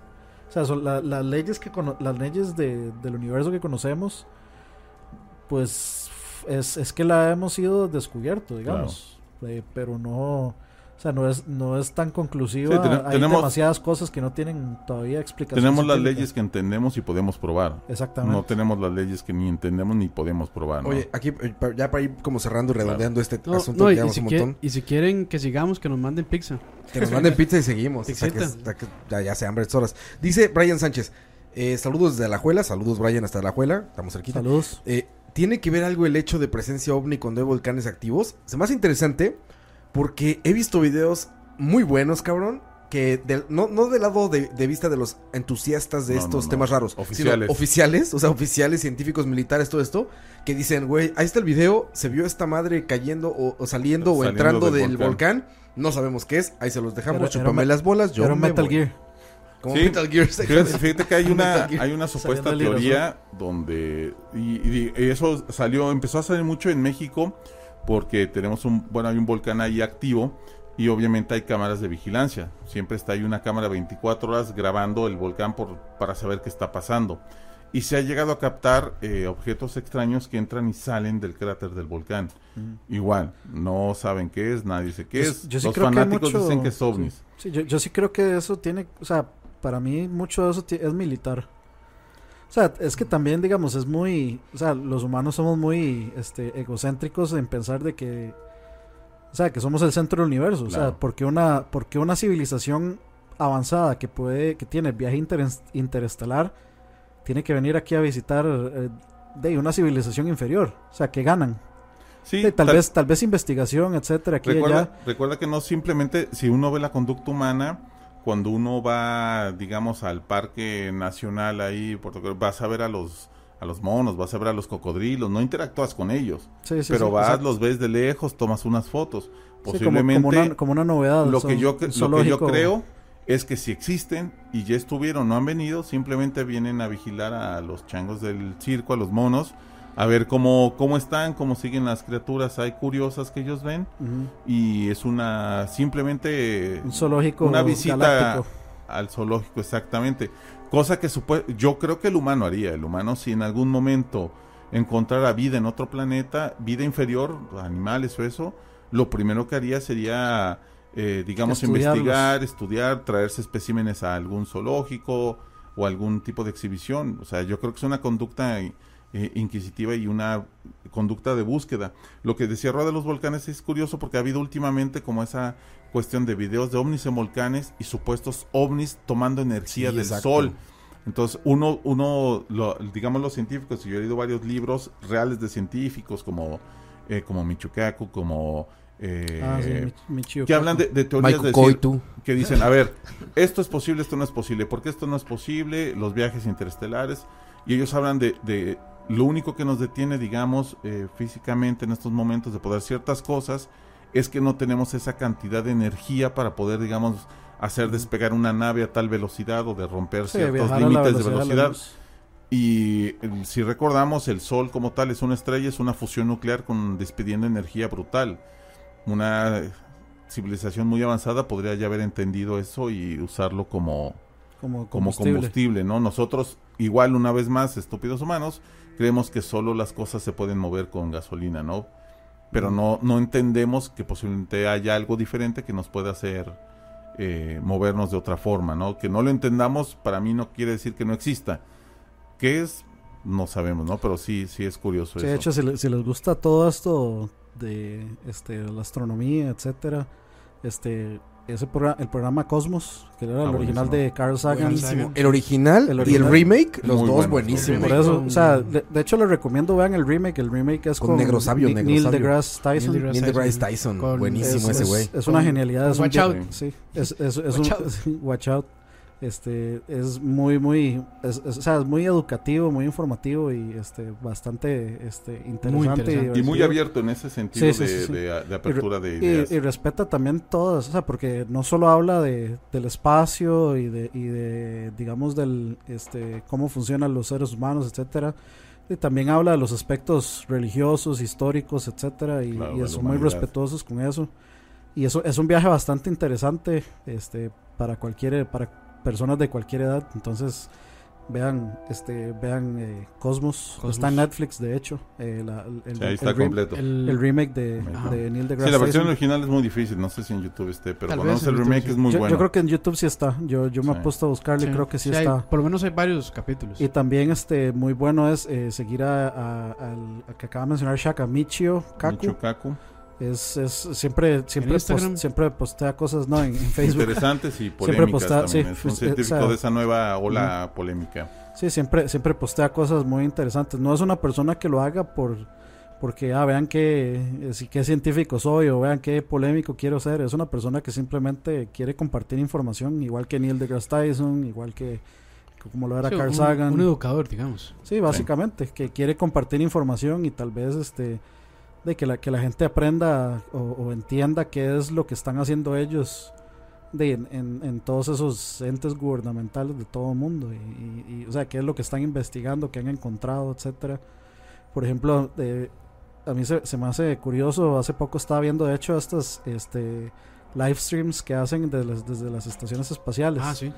que es, es- o sea, es- es- se me hace súper extraño, digamos, ver, a la, ver la Tierra al fondo y ellos obviamente ahí flotando. Trabajando. ¿no? Sí, pero, o sea, como uno, uno entiende bien que las estrellas están a millones de años luz y, y lo curioso que es, digamos, que uno puede verlas aquí y sin embargo, digamos, ellos giran las tomas y es una oscuridad completa, básicamente. Hoy estaba So- viendo, so- por solo se cierto, ve como, a veces parece como un foco, como un foco que está alumbrando directamente y es el sol, digamos. Hoy es- está- estaba viendo, por cierto, una noticia de que la NASA estaba haciendo una transmisión en vivo y como que apareció algo o, o algo pasó y la cortaron de un solo. Era lo- lo- los, eh, los hombres hormiga de los Simpsons. hay que preguntarle al profesor. Eso, hay unas muy, hay unos videos muy buenos de este que le dicen el caballero de la noche, como Batman. Ah, sí. ¿Lo has visto? Eh, la Sí, mayoría ¿no? son, son fotos eh, de supuestamente un satélite que anda desde hace muchos años alrededor de la Tierra, del Caballero Negro, que es un, una nave, un satélite medio raro ahí. Y de hecho, bueno, también hay varias fotos de- del Apolo y todo eso de la exploración lunar. eh, supuestas cosas que se ven pasar. Hay, hay muchas cosas muy raras. O sea, es difícil decir sí o no. Eh, uno de los, de los varios de los astronautas que fueron a, a esas misiones, eh, uno de ellos acabó ahí con, con problemas, con problemas de alcohol y diciendo bastantes hay, hay cosas locas que había visto en el espacio y entonces eh, muy difícil. Ahora, como dices, es muy difícil porque eh, realmente tenemos una estación espacial donde hay ¿Será- astronautas que viven eh, Pero será, será que tal vez, ahí. será que tal vez, digamos, cuando están haciendo el entrenamiento para estar allá, los hacen tal vez firmar alguna Ah, cuestión claro, totalmente. de non-disclosure, De de, hecho, cuando "Mae, ellos- veas, este, allá arriba usted va a ver esto, esto y esto. Si usted habla de esto, cárcel. De hecho, de hecho, cuando ellos llegan y aterrizan de la, bueno, de la misión, los rescatan de la misión de la Luna, eh, no van directos a una los conferencia de prensa. Van a una caseta de aislamiento donde tienen ahí un momento y después ya hablan con la prensa. O sea, si hay un momento como de, de preparación que donde los conspiranoicos dicen que es como, como dicen, a ver, a ver, si vieron algo, si pasó esto, si esto, callados, no va a pasar nada. sí, como, como un lavado de, cere- de- de cerebro. Exactamente, como, como a recordarles cuáles eran las, le- las normas y las leyes de lo que iba a pasar. Pero es si- que hasta, hasta cierto eso, ¿no? punto, o sea, es que yo sí he pensado que hasta cierto punto sí es necesario callar ciertas cosas para no generar una histeria masiva. Sobre todo si no tienes al- real conocimiento, ¿no? Algo, sí, al- al- algo, digamos, o sea, uno se pone a ver, digamos, la- las cositas tan pequeñas y estúpidas con las que a veces la gente tiene una reacción explosiva. Algo como la vida en otros planetas, que es algo bastante, o sea, es un descubrimiento masivo. Y sumamente probable. Es muchísimo más probable que haya vida a que no la haya. Ya, sí. Sí. Sí. O sea, este, un- un- una noticia de ese calibre, o sea, sí puede causar Bueno, para paranoia. empezar, para puede empezar, mucha paranoia. mueve eh, un concepto muy básico que es las religiones humanas. O sea, el encontrar vida y el encontrar vidas en otros planetas y más vida inteligente, eh, tira, tira hacia abajo eh, todas las religiones que no hablan ni mencionan nada de eso. creación Y- de en o otros sea, lados. sí, obviamente dirán que es creación de Dios, pero Sí. no es imagen y semejanza. No Que hay- sabemos ni cómo son ni qué serán. Que, que hay ciertos pasajes que se pueden interpretar, en interpretar ese como sentido. que sí, pero son muy pocos. Y- digamos y- que y, si- y es eso mismo, interpretación, ¿verdad? Claro. Sí, Como que, supues- creo que, no, creo que es- eran como en Job o en algún otro libro que decía como que Dios le pre- eh, Satanás le va a preguntar a Dios sobre Job y Dios le pregunta qué está haciendo. Le dice, como vengo a darle vueltas a no sé qué, al universo o algo así, y me encontré con Job. Pero son cosas así como muy, muy pequeñas que bueno, la yo- gente yo, como supongo que interpreta ya, sí, pero o sea, sí. yo supongo que ya la Iglesia Católica tiene algo Una respuesta, ¿eh? para eso. top 5, vida en el espacio, top de Dani. Y, y digamos, cada tres minutos. y, y digamos vos, vos qué pensás del, de si, digamos, el, el alunizaje, si fue real o no. Yo creo que sí fue, o sea, sí sucedió. Yo creo que a lo mejor sí tenían o, o las o ciertas imágenes, o cierto algo montado, preparado. Había eh, algo. Sí, por si fallaba algo, fallaba, ¿no? porque recordemos que fue eh, el tiro de gracia de- del poderío estadounidense y donde reafirmaron que eran Sí, era la, la soberanía Space sobre los rusos, ¿no? Eh, eh, hay que recordar que el Apolo que llega ya había habido varios fracasos antes y varios problemas antes a ese que llega, pero ah, después de él hubo no solo ese fue alu- alunizaje, hubo varios más alunizajes después después del, del Apolo 3. Entonces no solo fue ese, sino hubo otros y uno puede ver, digamos, eh, con ciertos telescopios eh, semiprofesionales parte de lo que se ha dejado ahí en, en la luna por parte de los astronautas. Entonces, obviamente, Se puede, sí. sí, sí, sí, sí se puede. Ahí es- interesante. en- en- vienen coordenadas de dónde están los... Alguien que, que sepa muy bien de esto te puede decir, sí, las coordenadas son así asado y se ven... eh, de hecho, todavía eh, supuestamente están las pisadas ahí de los módulos lunares y eso. Pero, pero qué curioso, ¿ah? Si, si, este, o sea, si eso con un telescopio se puede garantizar, ¿por qué todavía hay gente que lo duda? Yo creo que la, lo, lo que dudamos es que posiblemente haya sido en ese int- intento Ah, que no haya sido o, que o que haya sido tan perfecto como todo sucedió. Porque obviamente lo que uno dice es que con la tecnología de ese tiempo y la tecnología de ahora no, ¿por qué no se ha regresado? ¿Por qué la estación espacial internacional no se montó en la luna? O sea, las complicaciones son muchas porque no hay, no, el humano fue esa carrera, llegó supuestamente a la luna, lunizó y ya, Sí, que en, desapareció el en- en interés. buena teoría sería más seguro que estuviera la estación espacial en la Luna. A Supuestamente, que esté ¿no? flotando ahí, que le pueda pasar algo. O sea, Pueda- una- una- la, la gravedad la pueda traer y choquen quien esté ahí o se tienen puede ir a vagar claro, por ¿no? el y se espacio. tiene una sonda, digamos, que está monitoreando Marte porque no han mandado una a la Luna, o simplemente a los científicos ya le estudiaron tanto que ya ni les interesa. O sea, son muchas las teorías, ¿no? Si uno lo ve de forma científica, diría, bueno, ya estuvimos ahí, ya la vimos, ya sabemos qué es, es una piedrota que da vueltas. Y no ya hay- no me interesa, ahora voy más para allá, voy para Marte. Si lo ves en el tema conspiracional, dirás, ¿por qué no van? ¿Qué hay ahí? ¿Por qué no, no regresan? ¿Por qué no hay Sí. una sonda? ¿Por qué no hay una Por- colonia humana ahí que experimente para poder llegar a Marte, no? Eh, Así, así como uno se puede de inventar preguntas, se puede inventar respuestas, como de, Claro. o sea, si nosotros sabemos que lo que estamos buscando es un lugar donde vivir des- antes de que este colapse, de la luna no nos va a servir, no hay nada. No. No hay nada, no hay nada que nos pueda No, y, servir ahí. y si la Tierra colapsa, colapsa la Luna, ¿no? Recordamos que están Sí, atadas sí, por gravedad. prácticamente. No funcionaría, pero digamos, siempre ha estado ese esa teoría, esa conspiración. Hasta la fecha hay muchos programas, muchos videos. Eh, nosotros hemos hecho eh, algunos programas ahí de universo sobre la- el alunizaje, pero eh, obviamente, supuestamente uno uno tendría que ya creer que el humano llegó ahí cuando hemos llegado a otros lados, ¿no? Sí, sí. ¿Qué más podríamos probar de la Luna? Yo creo que también- Posiblemente la conspiración de que no llegaron y lo que vimos en ese momento fue una un video montado como para eh, cubrir las posibles fallas, no lo sabemos, ¿no? A, o a que, ciencia o- cierta o no. que hubo algo ahí que no querían enseñar y tuvieron que mostrar el video. Posiblemente. Un plan B que tenían que tener a fuerza, ¿no? Sí, sin lugar a Sí, dudas, sí, sí. sin lugar a En, plena. Guerra Fría no iban a decir no pudimos llegar. Sí, Sí, sí, no, sí. no hay forma. Yo no creo que de hecho por eso hay tantas imágenes, tantas fotografías de ese fake. También no creo que no hayan llegado. Creo que más bien se dieron a la luz el plan B. Sí. Lo que está mostrando ayer era, si algo sale mal, si no podemos llegar, si whatever, la, la, la, la, mostramos este material porque los rusos no nos pueden ganar. Recuerda que estaba en su pleno, o sea, era una, Sí, era era una el- maratón, Sí, sí, sí.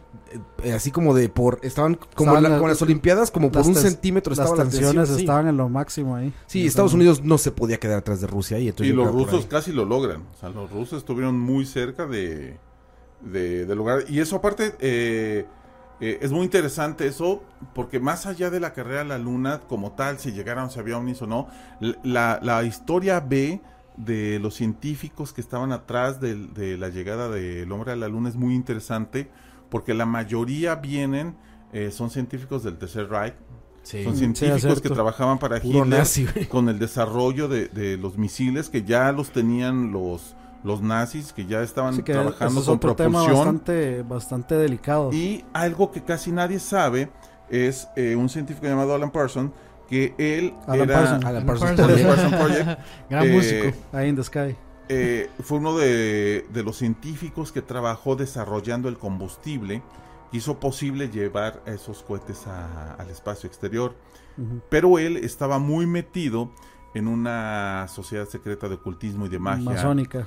No masónica, de magia, de alta magia. Mm. Él muere en su casa, explota su casa Ish. y supuestamente él estaba eh, haciendo un contacto con un ente de demonio de otros mundos eh, y él era un alquimista, eh, un mago digamos, eh, y de hecho la, la historia por ese pasado y esa conducta tan rara que tiene él lo borra de los libros de historia y nadie sabe de él.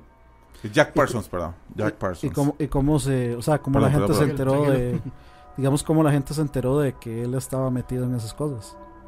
todo sale a la luz de pronto, porque él, obviamente hay escritos, hay escritos de cuando él pertenecía a estas sociedades secretas eh, y salieron vinculados. Hay varios libros muy buenos de este. De este ¿Era, na- nazi él Parsons. o era gringo gringo? No, él era gringo, gringo. Pero él pertenecía a una sociedad secreta de un famoso mago, todo el mundo lo debe conocer, la, eh, la gran bestia, Lester Crowley. Ah, sí. Él pertenecía a ese tipo de enseñanza y él era un alquimista, pero él es el responsable de desarrollar eh, con fórmulas que él prepara de, en sus laboratorios el combustible que lleva. Entonces hay unos, unas historias muy, muy interesantes, hay conspiranoicas de- del viaje a la luna, está lleno Cuando voltean todos a ver un lado, güey.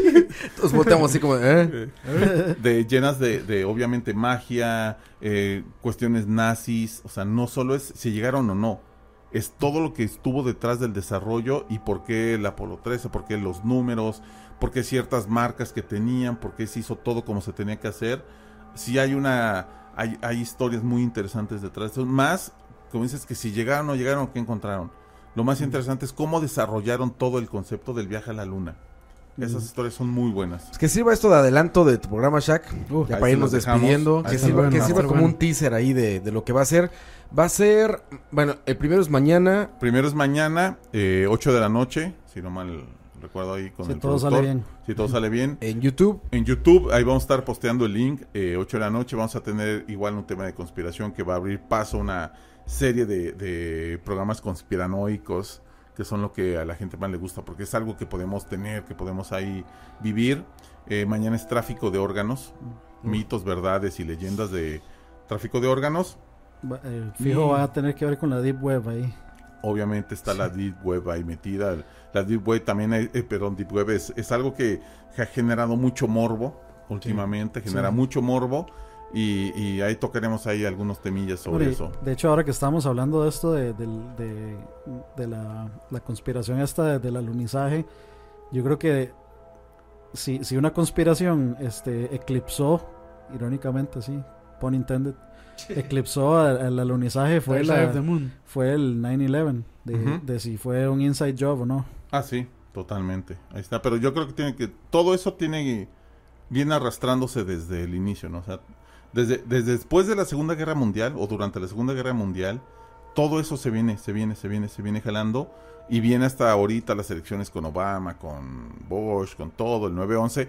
Todo eso es parte de una larga, larga, larga historia de sucesos. Como le gusta a Campos. Exactamente, que involucra, involucra a mismos actores, o sea, el mismo hecho de lo que hablan del supuesto holocausto fingido, de por qué eh, se, se establece el Estado de Israel en medio de los árabes con Pakistán, por qué todos los terroristas tienen que ser este árabes, por qué eh, el petróleo, por qué el oro, porque todo tiene que ver, Sí. y por qué los rusos son tan atacados si nadie sabe que los rusos tienen eh, una de las mayores, eh, digamos, producciones de gas del mundo. Eh, son cosas que tal vez no mucha gente sabe, pero todo eso, toda esa guerra entre rusos, europeos, gringos y demás, nazis y todo eso, viene vinculada desde tiempos y con muchas historias ahí tejiéndose hasta ahorita. O sea, Sí, por hecho, algo llegamos a esto. Ayer yo vi un video, de hecho, de un ex marine que estaba Ayer Jesús afinó mi guitarra. Es- o sea, en, en público, televisado, este, estaban, digamos, esas cámaras que están este, partidos a la mitad. De un lado estaba Ajá. este ex marine, este, y del otro lado, no sé, un embajador del gobierno con la, la típica foto, bueno, foto no, sino con la Casa Blanca así de fondo. De fondo. Y entonces él está, o sea, em- empieza a decir cosas que se supone que no, o sea, que como No marine debería. no debería decir. eh, y ya en un tono como de es que aquí somos unos estúpidos, ¿cómo se nos ocurre que pensar que, que van a llegar y van a hacer esto y lo otro y lo otro? Entonces como que se están empezando a destapar ahí unas cosas bastante fuertes. Sí, yo creo que tarde o temprano muchas de esas cosas se van a destapar y, y, bueno, recordemos que en toda esta guerra sucia que lo que decíamos, eh, eh, la guerra fría no ha parado, la guerra fría sigue. O sea, bajó de tono, se convirtió en otro, pero recordemos que eh, uno de los actores que el as bajo la manda, que es Snowden, eh, sigue siendo un protegido que vive en Rusia.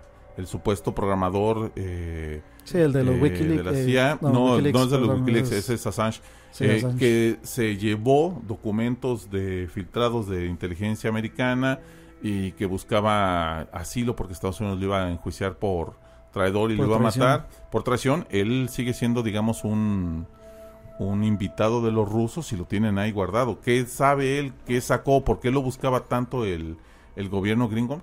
No ha revelado ninguna formación, pero... él- él- Pero sabemos que va a ser ahí un, una ficha, un jaque mate eh, cuando se intente algo, ¿no? sí, que de hecho él en su cuenta de, de Twitter solo sigue a la CIA. Sí. Sí. Tiene como mil, como no sé cuántos millones de seguidores y él solo sigue a la CIA. Sí, es algo curioso, pero sí, digamos, todo eso sigue, o sea, la Guerra Fría, desde esa guerra también hay, hay temas muy interesantes sobre la guerra mágica que sucede en la Segunda Guerra Mundial que vamos a tratar, sobre la, la, la batalla entre los magos de, eh, de Churchill y los magos de Crowley que generan la seña, la famosa B de Victoria, que es un mantra que generan los magos de Churchill para vencer las suásticas y el Sieg Heil eh, nazi. O sea, hay, hay, hay mucho tejimaneje de eso en, en esas en esa parte de la historia que nada más conocemos como el Sí, que de hecho es la historia contada de siempre, A mí ¿no? siempre, siempre me ha parecido eso curioso ya, para ir cerrando, hace rato estamos hablando. Claro. Estamos que, cerrando y que digamos, o vamos a llegar a sea, las 3 horas. eh, en, en, Sí. sí. Pinche streaming de. Vamos a amanecer aquí, cabrón. en, El en- maratón. en Captain America, de hecho, el, el mae malo, Red Skull, este es justamente como, digamos, como que su sección o su, su meta es justamente investigar toda esta cuestión mágica y toda esta cuestión de poderes eh, extra, extra normales. ¡Extra normal! ¡De impacto! Y, y para que les gusta acá a todos los seguidores de Chalabaria, BCP y todos esos que les gusta como los cómics y eso, también los libros de Hellboy de Mike Ah, sí. Mignola, Sí, sí, Ah, sí, sí. habla, habla muchas cosas muy interesantes con, con, con esa conspiración que él, yo soy muy seguidor de él porque toca temas muy interesantes, hasta la misma creación de Hellboy, donde mete esa guerra mágica de, del nazismo y de todo eso de, de una forma curiosa que uno, si le cansa ver como esos libros de historia muy pesados y el cómic Como le gustan ese- a. Exactamente, es- esos, esos cómics traen ahí historias muy interesantes de eso. Sí, sí, sí. Pues ahí estamos, muchachos. Ahí estamos. Muchas gracias, Shaq, por haber venido. Ahora, a ustedes por invitarme, ahí espero que me sigan Mañana, ofreciendo esa invitación y mañana lo esperamos 8 de la noche a todos los que nos siguen viendo, los que van a ver el- la repetición y obviamente ahí posteremos en Universos todo el Especial de Navidad con Chuck. Canal de YouTube. canal ¿Cuál de? YouTube es Unidesconocidos. Mañana 8 de la noche en un 8 de la noche, Unides Que se Conocidos. suscriban a tu canal para que les Exactamente. les y los invitados de Universos Conocidos que por primera vez estaban ahí conectados en Charla Varia, que también le den like y suscribirse y anden siguiendo acá las locuras de todos ellos. Así es. Hoy se puso muy, muy serio este Uh, pedo. no, pero- Yo siento como que contuve mucha pendejada dentro de mí. Entonces, ahorita en el carro voy a tener que ir diciendo mamada, seguro, güey. Ahí solito. Para, mí, o sea, de hecho, como que cuando viene Shaq, eh, es como pre- es como pre- como googlear, como preguntarle a Wikipedia. Entonces yo, aprove- yo aprovecho que está aquí para preguntarle Mae, todo por lo que ahí, se me por ahí, por ahí lo dijeron perfectamente. Es como cuando llega Fran a BSP.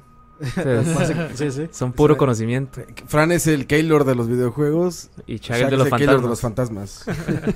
Pero bueno, ahí están, muchachos. Krampus. Este, si tienen laptops con cámara web, pónganle cinta. Porque los están espiando. Ah, para, Exactamente. para que no se reflejen en la Tápenlas, tápenlas. Tápenlas. a, a los tápenlas. iPhones y todo eso también. Recuerden poner en Facebook que no van a dar permiso de que Facebook use sus fotos. No, yo no autorizo ni a Mark Zuckerberg, ni a Matt Damon, Ni Ni a-. Matt Ni, Groening, ni a Andrew Garfield, ni a Andrew Garfield, ni a Justin Timberlake. ni a- de que utilice mis fotos de mi bebé en sus comerciales de Satanás. Tocaye, eh, me habías dicho, ¿no? Eso iba a decir acá, creo que sí, no hay tanto problema. Vas a, vas, vas a- tienes unas vacaciones Más vacacioncitas de ahí. unas par semanitas, ¿no? Sí, sí, sí. Tengo un viaje ahí, un par de cosas más. Entonces, Probablemente me pierdo un par de charlavarias ahí. Un par de semanitas, pero nosotros seguimos Sí. y aquí esperamos a que... A ver, a ver si se la juegan Par con, de ese semanas. co- con este Yo lo que tengo que ver, cómo vergas le voy a hacer, güey. Pero bueno, si no, si no va a salir streameado con el celular, así. Si no lo, Coito, coito así, coito con el teléfono y los dos hacia el lado. a puro Snapchat. si no lo, si no lo logramos por WhatsApp, nada más. Sí, Puro mensaje de WhatsApp. Mensaje de WhatsApp. No, con Loquendo. Ah, Loquendo. güey. 666. Lo que ando sale bien, güey. Anoche Jesús afinó mi guitarra. Dani. Pero, sí, sí. Y no, o sea, de- te- estaba bastante emocionado por o- venir hoy a escuchar otra vez todo ese montón de historias y teorías y cosas. Como, de nuevo, es como preguntarle a, a Wikipedia. Entonces, pues yo me, me divertí montones. Espero que, eh, de que lo hayan pasado bastante bien, que haya sido lo que esperaban después de todo el hype que hicimos. que para mí, para mí sí lo, o sea, para mí sí valió la pena. Llegó y pasó el hype. Que fuimos como 140 el pico. Creo. yo creo que más, güey. Más. Sí. Bueno, no, no- estoy monitoreando el Yo número. creo que pero más, sí, pero bueno, por son ahí más de de 100 esos. personas, casi 3 horas de streaming. Muchas gracias. Se les quiere fuerte y sabroso como le gusta a Campos. No, gracias. Muchas, muchas gracias y de, ahí nos vemos el próximo, la próxima semana en otro capítulo más del Chavo De charla varia. Ya volvemos al formato El normal. charla del Varia. Mike se Coito, ¿qué te pareció el programa, Coite? Me gustó porque no hubo bullying. Este, No, sí hubo un poquito, poquito. Poquito, Leve, poquito. leve, leve. Un poquito. No, no. Fue leve. Este, agradecido con Chuck eh, por, por, haber, por haber venido. La verdad es que uno se, se va en los temas y se puede quedar hablando aquí cuatro o cinco horas porque son bastante interesantes. Pero mañana vamos a estar por ahí conectados en Universos yo, Desconocidos. yo mañana lo voy a seguir interrogando todo en el chat. Ahí en el chat. Ahí ya nos metemos en el chat todos. Y saludos a los que estuvieron ahí en el streaming. Sí, muchas gracias por acompañarnos. Primer streaming en vivo de charlavaria, eh. Y único. No, no, Único. No, no, no, sí va a haber más, sí va a haber más. Ya, más de desmadre porque le- digo, este charlavaria se sintió muy serio. El, pro- el próximo el próximo tiene que ser. No, no, no estuvo serio. Es que es como así tenía que ser. Tenía que ser así. Estuvo serio. Como serio ese profundo sabor de la cerveza media calle en su versión stout. La, la próxima es la, la, la carne asada número 2. Ah, sí, güey, ya hace falta. con chorizo. Ya hace chorizo falta team bacon. meeting, ¿no? Ya hace falta otra vez Ya, team sí, meeting. team building. Team building. Team building, sí, exacto, team building, sí. Sí, Tienes sí, razón, sí. hace falta. Bueno, muchachos, soy Oscar Roa, gracias por estar con nosotros. Y eh, nos vemos eh, jueves en BCP y el siguiente martes. Verga, si no estás, no sé cómo va a salir el charlavaria ni cuándo va a salir, güey. Pero eh, seguramente saldrá la siguiente Ahí les semana. echo la mano, les echo la mano. Vía este, ¿cómo se llama el, el escritorio remoto este, güey? TeamViewer. TeamViewer, güey. TeamViewer, que es como Salvación Godín, ¿no? Soy experto en eso, man. Sí, Salvación Godín. Esa madre es como, la- como ir a la iglesia de un Godín. El próximo charlar es por, por Skype. Mejor hagámoslo por Los Skype. godines Más. ven el TeamViewer y se persinan, güey. Más, este, ¿ustedes se les olvida que yo, que yo sé usar Excel? Omnipresente. Ah, sí, aparte, ¿verdad? Pero bueno, será, será breve, ¿verdad? Tu, Sí, tu sí. ausencia será breve. Semanitas ahí nada más. Vamos a sustituirlo. Este, con un loquendo aquí en la... No, hay que invitar a alguien. Ahí vamos Hay a que- pensar sí, a quién. Dos personas para dos semanas. Pero bueno, muchachos, gracias. Nos vemos en el siguiente charla varia.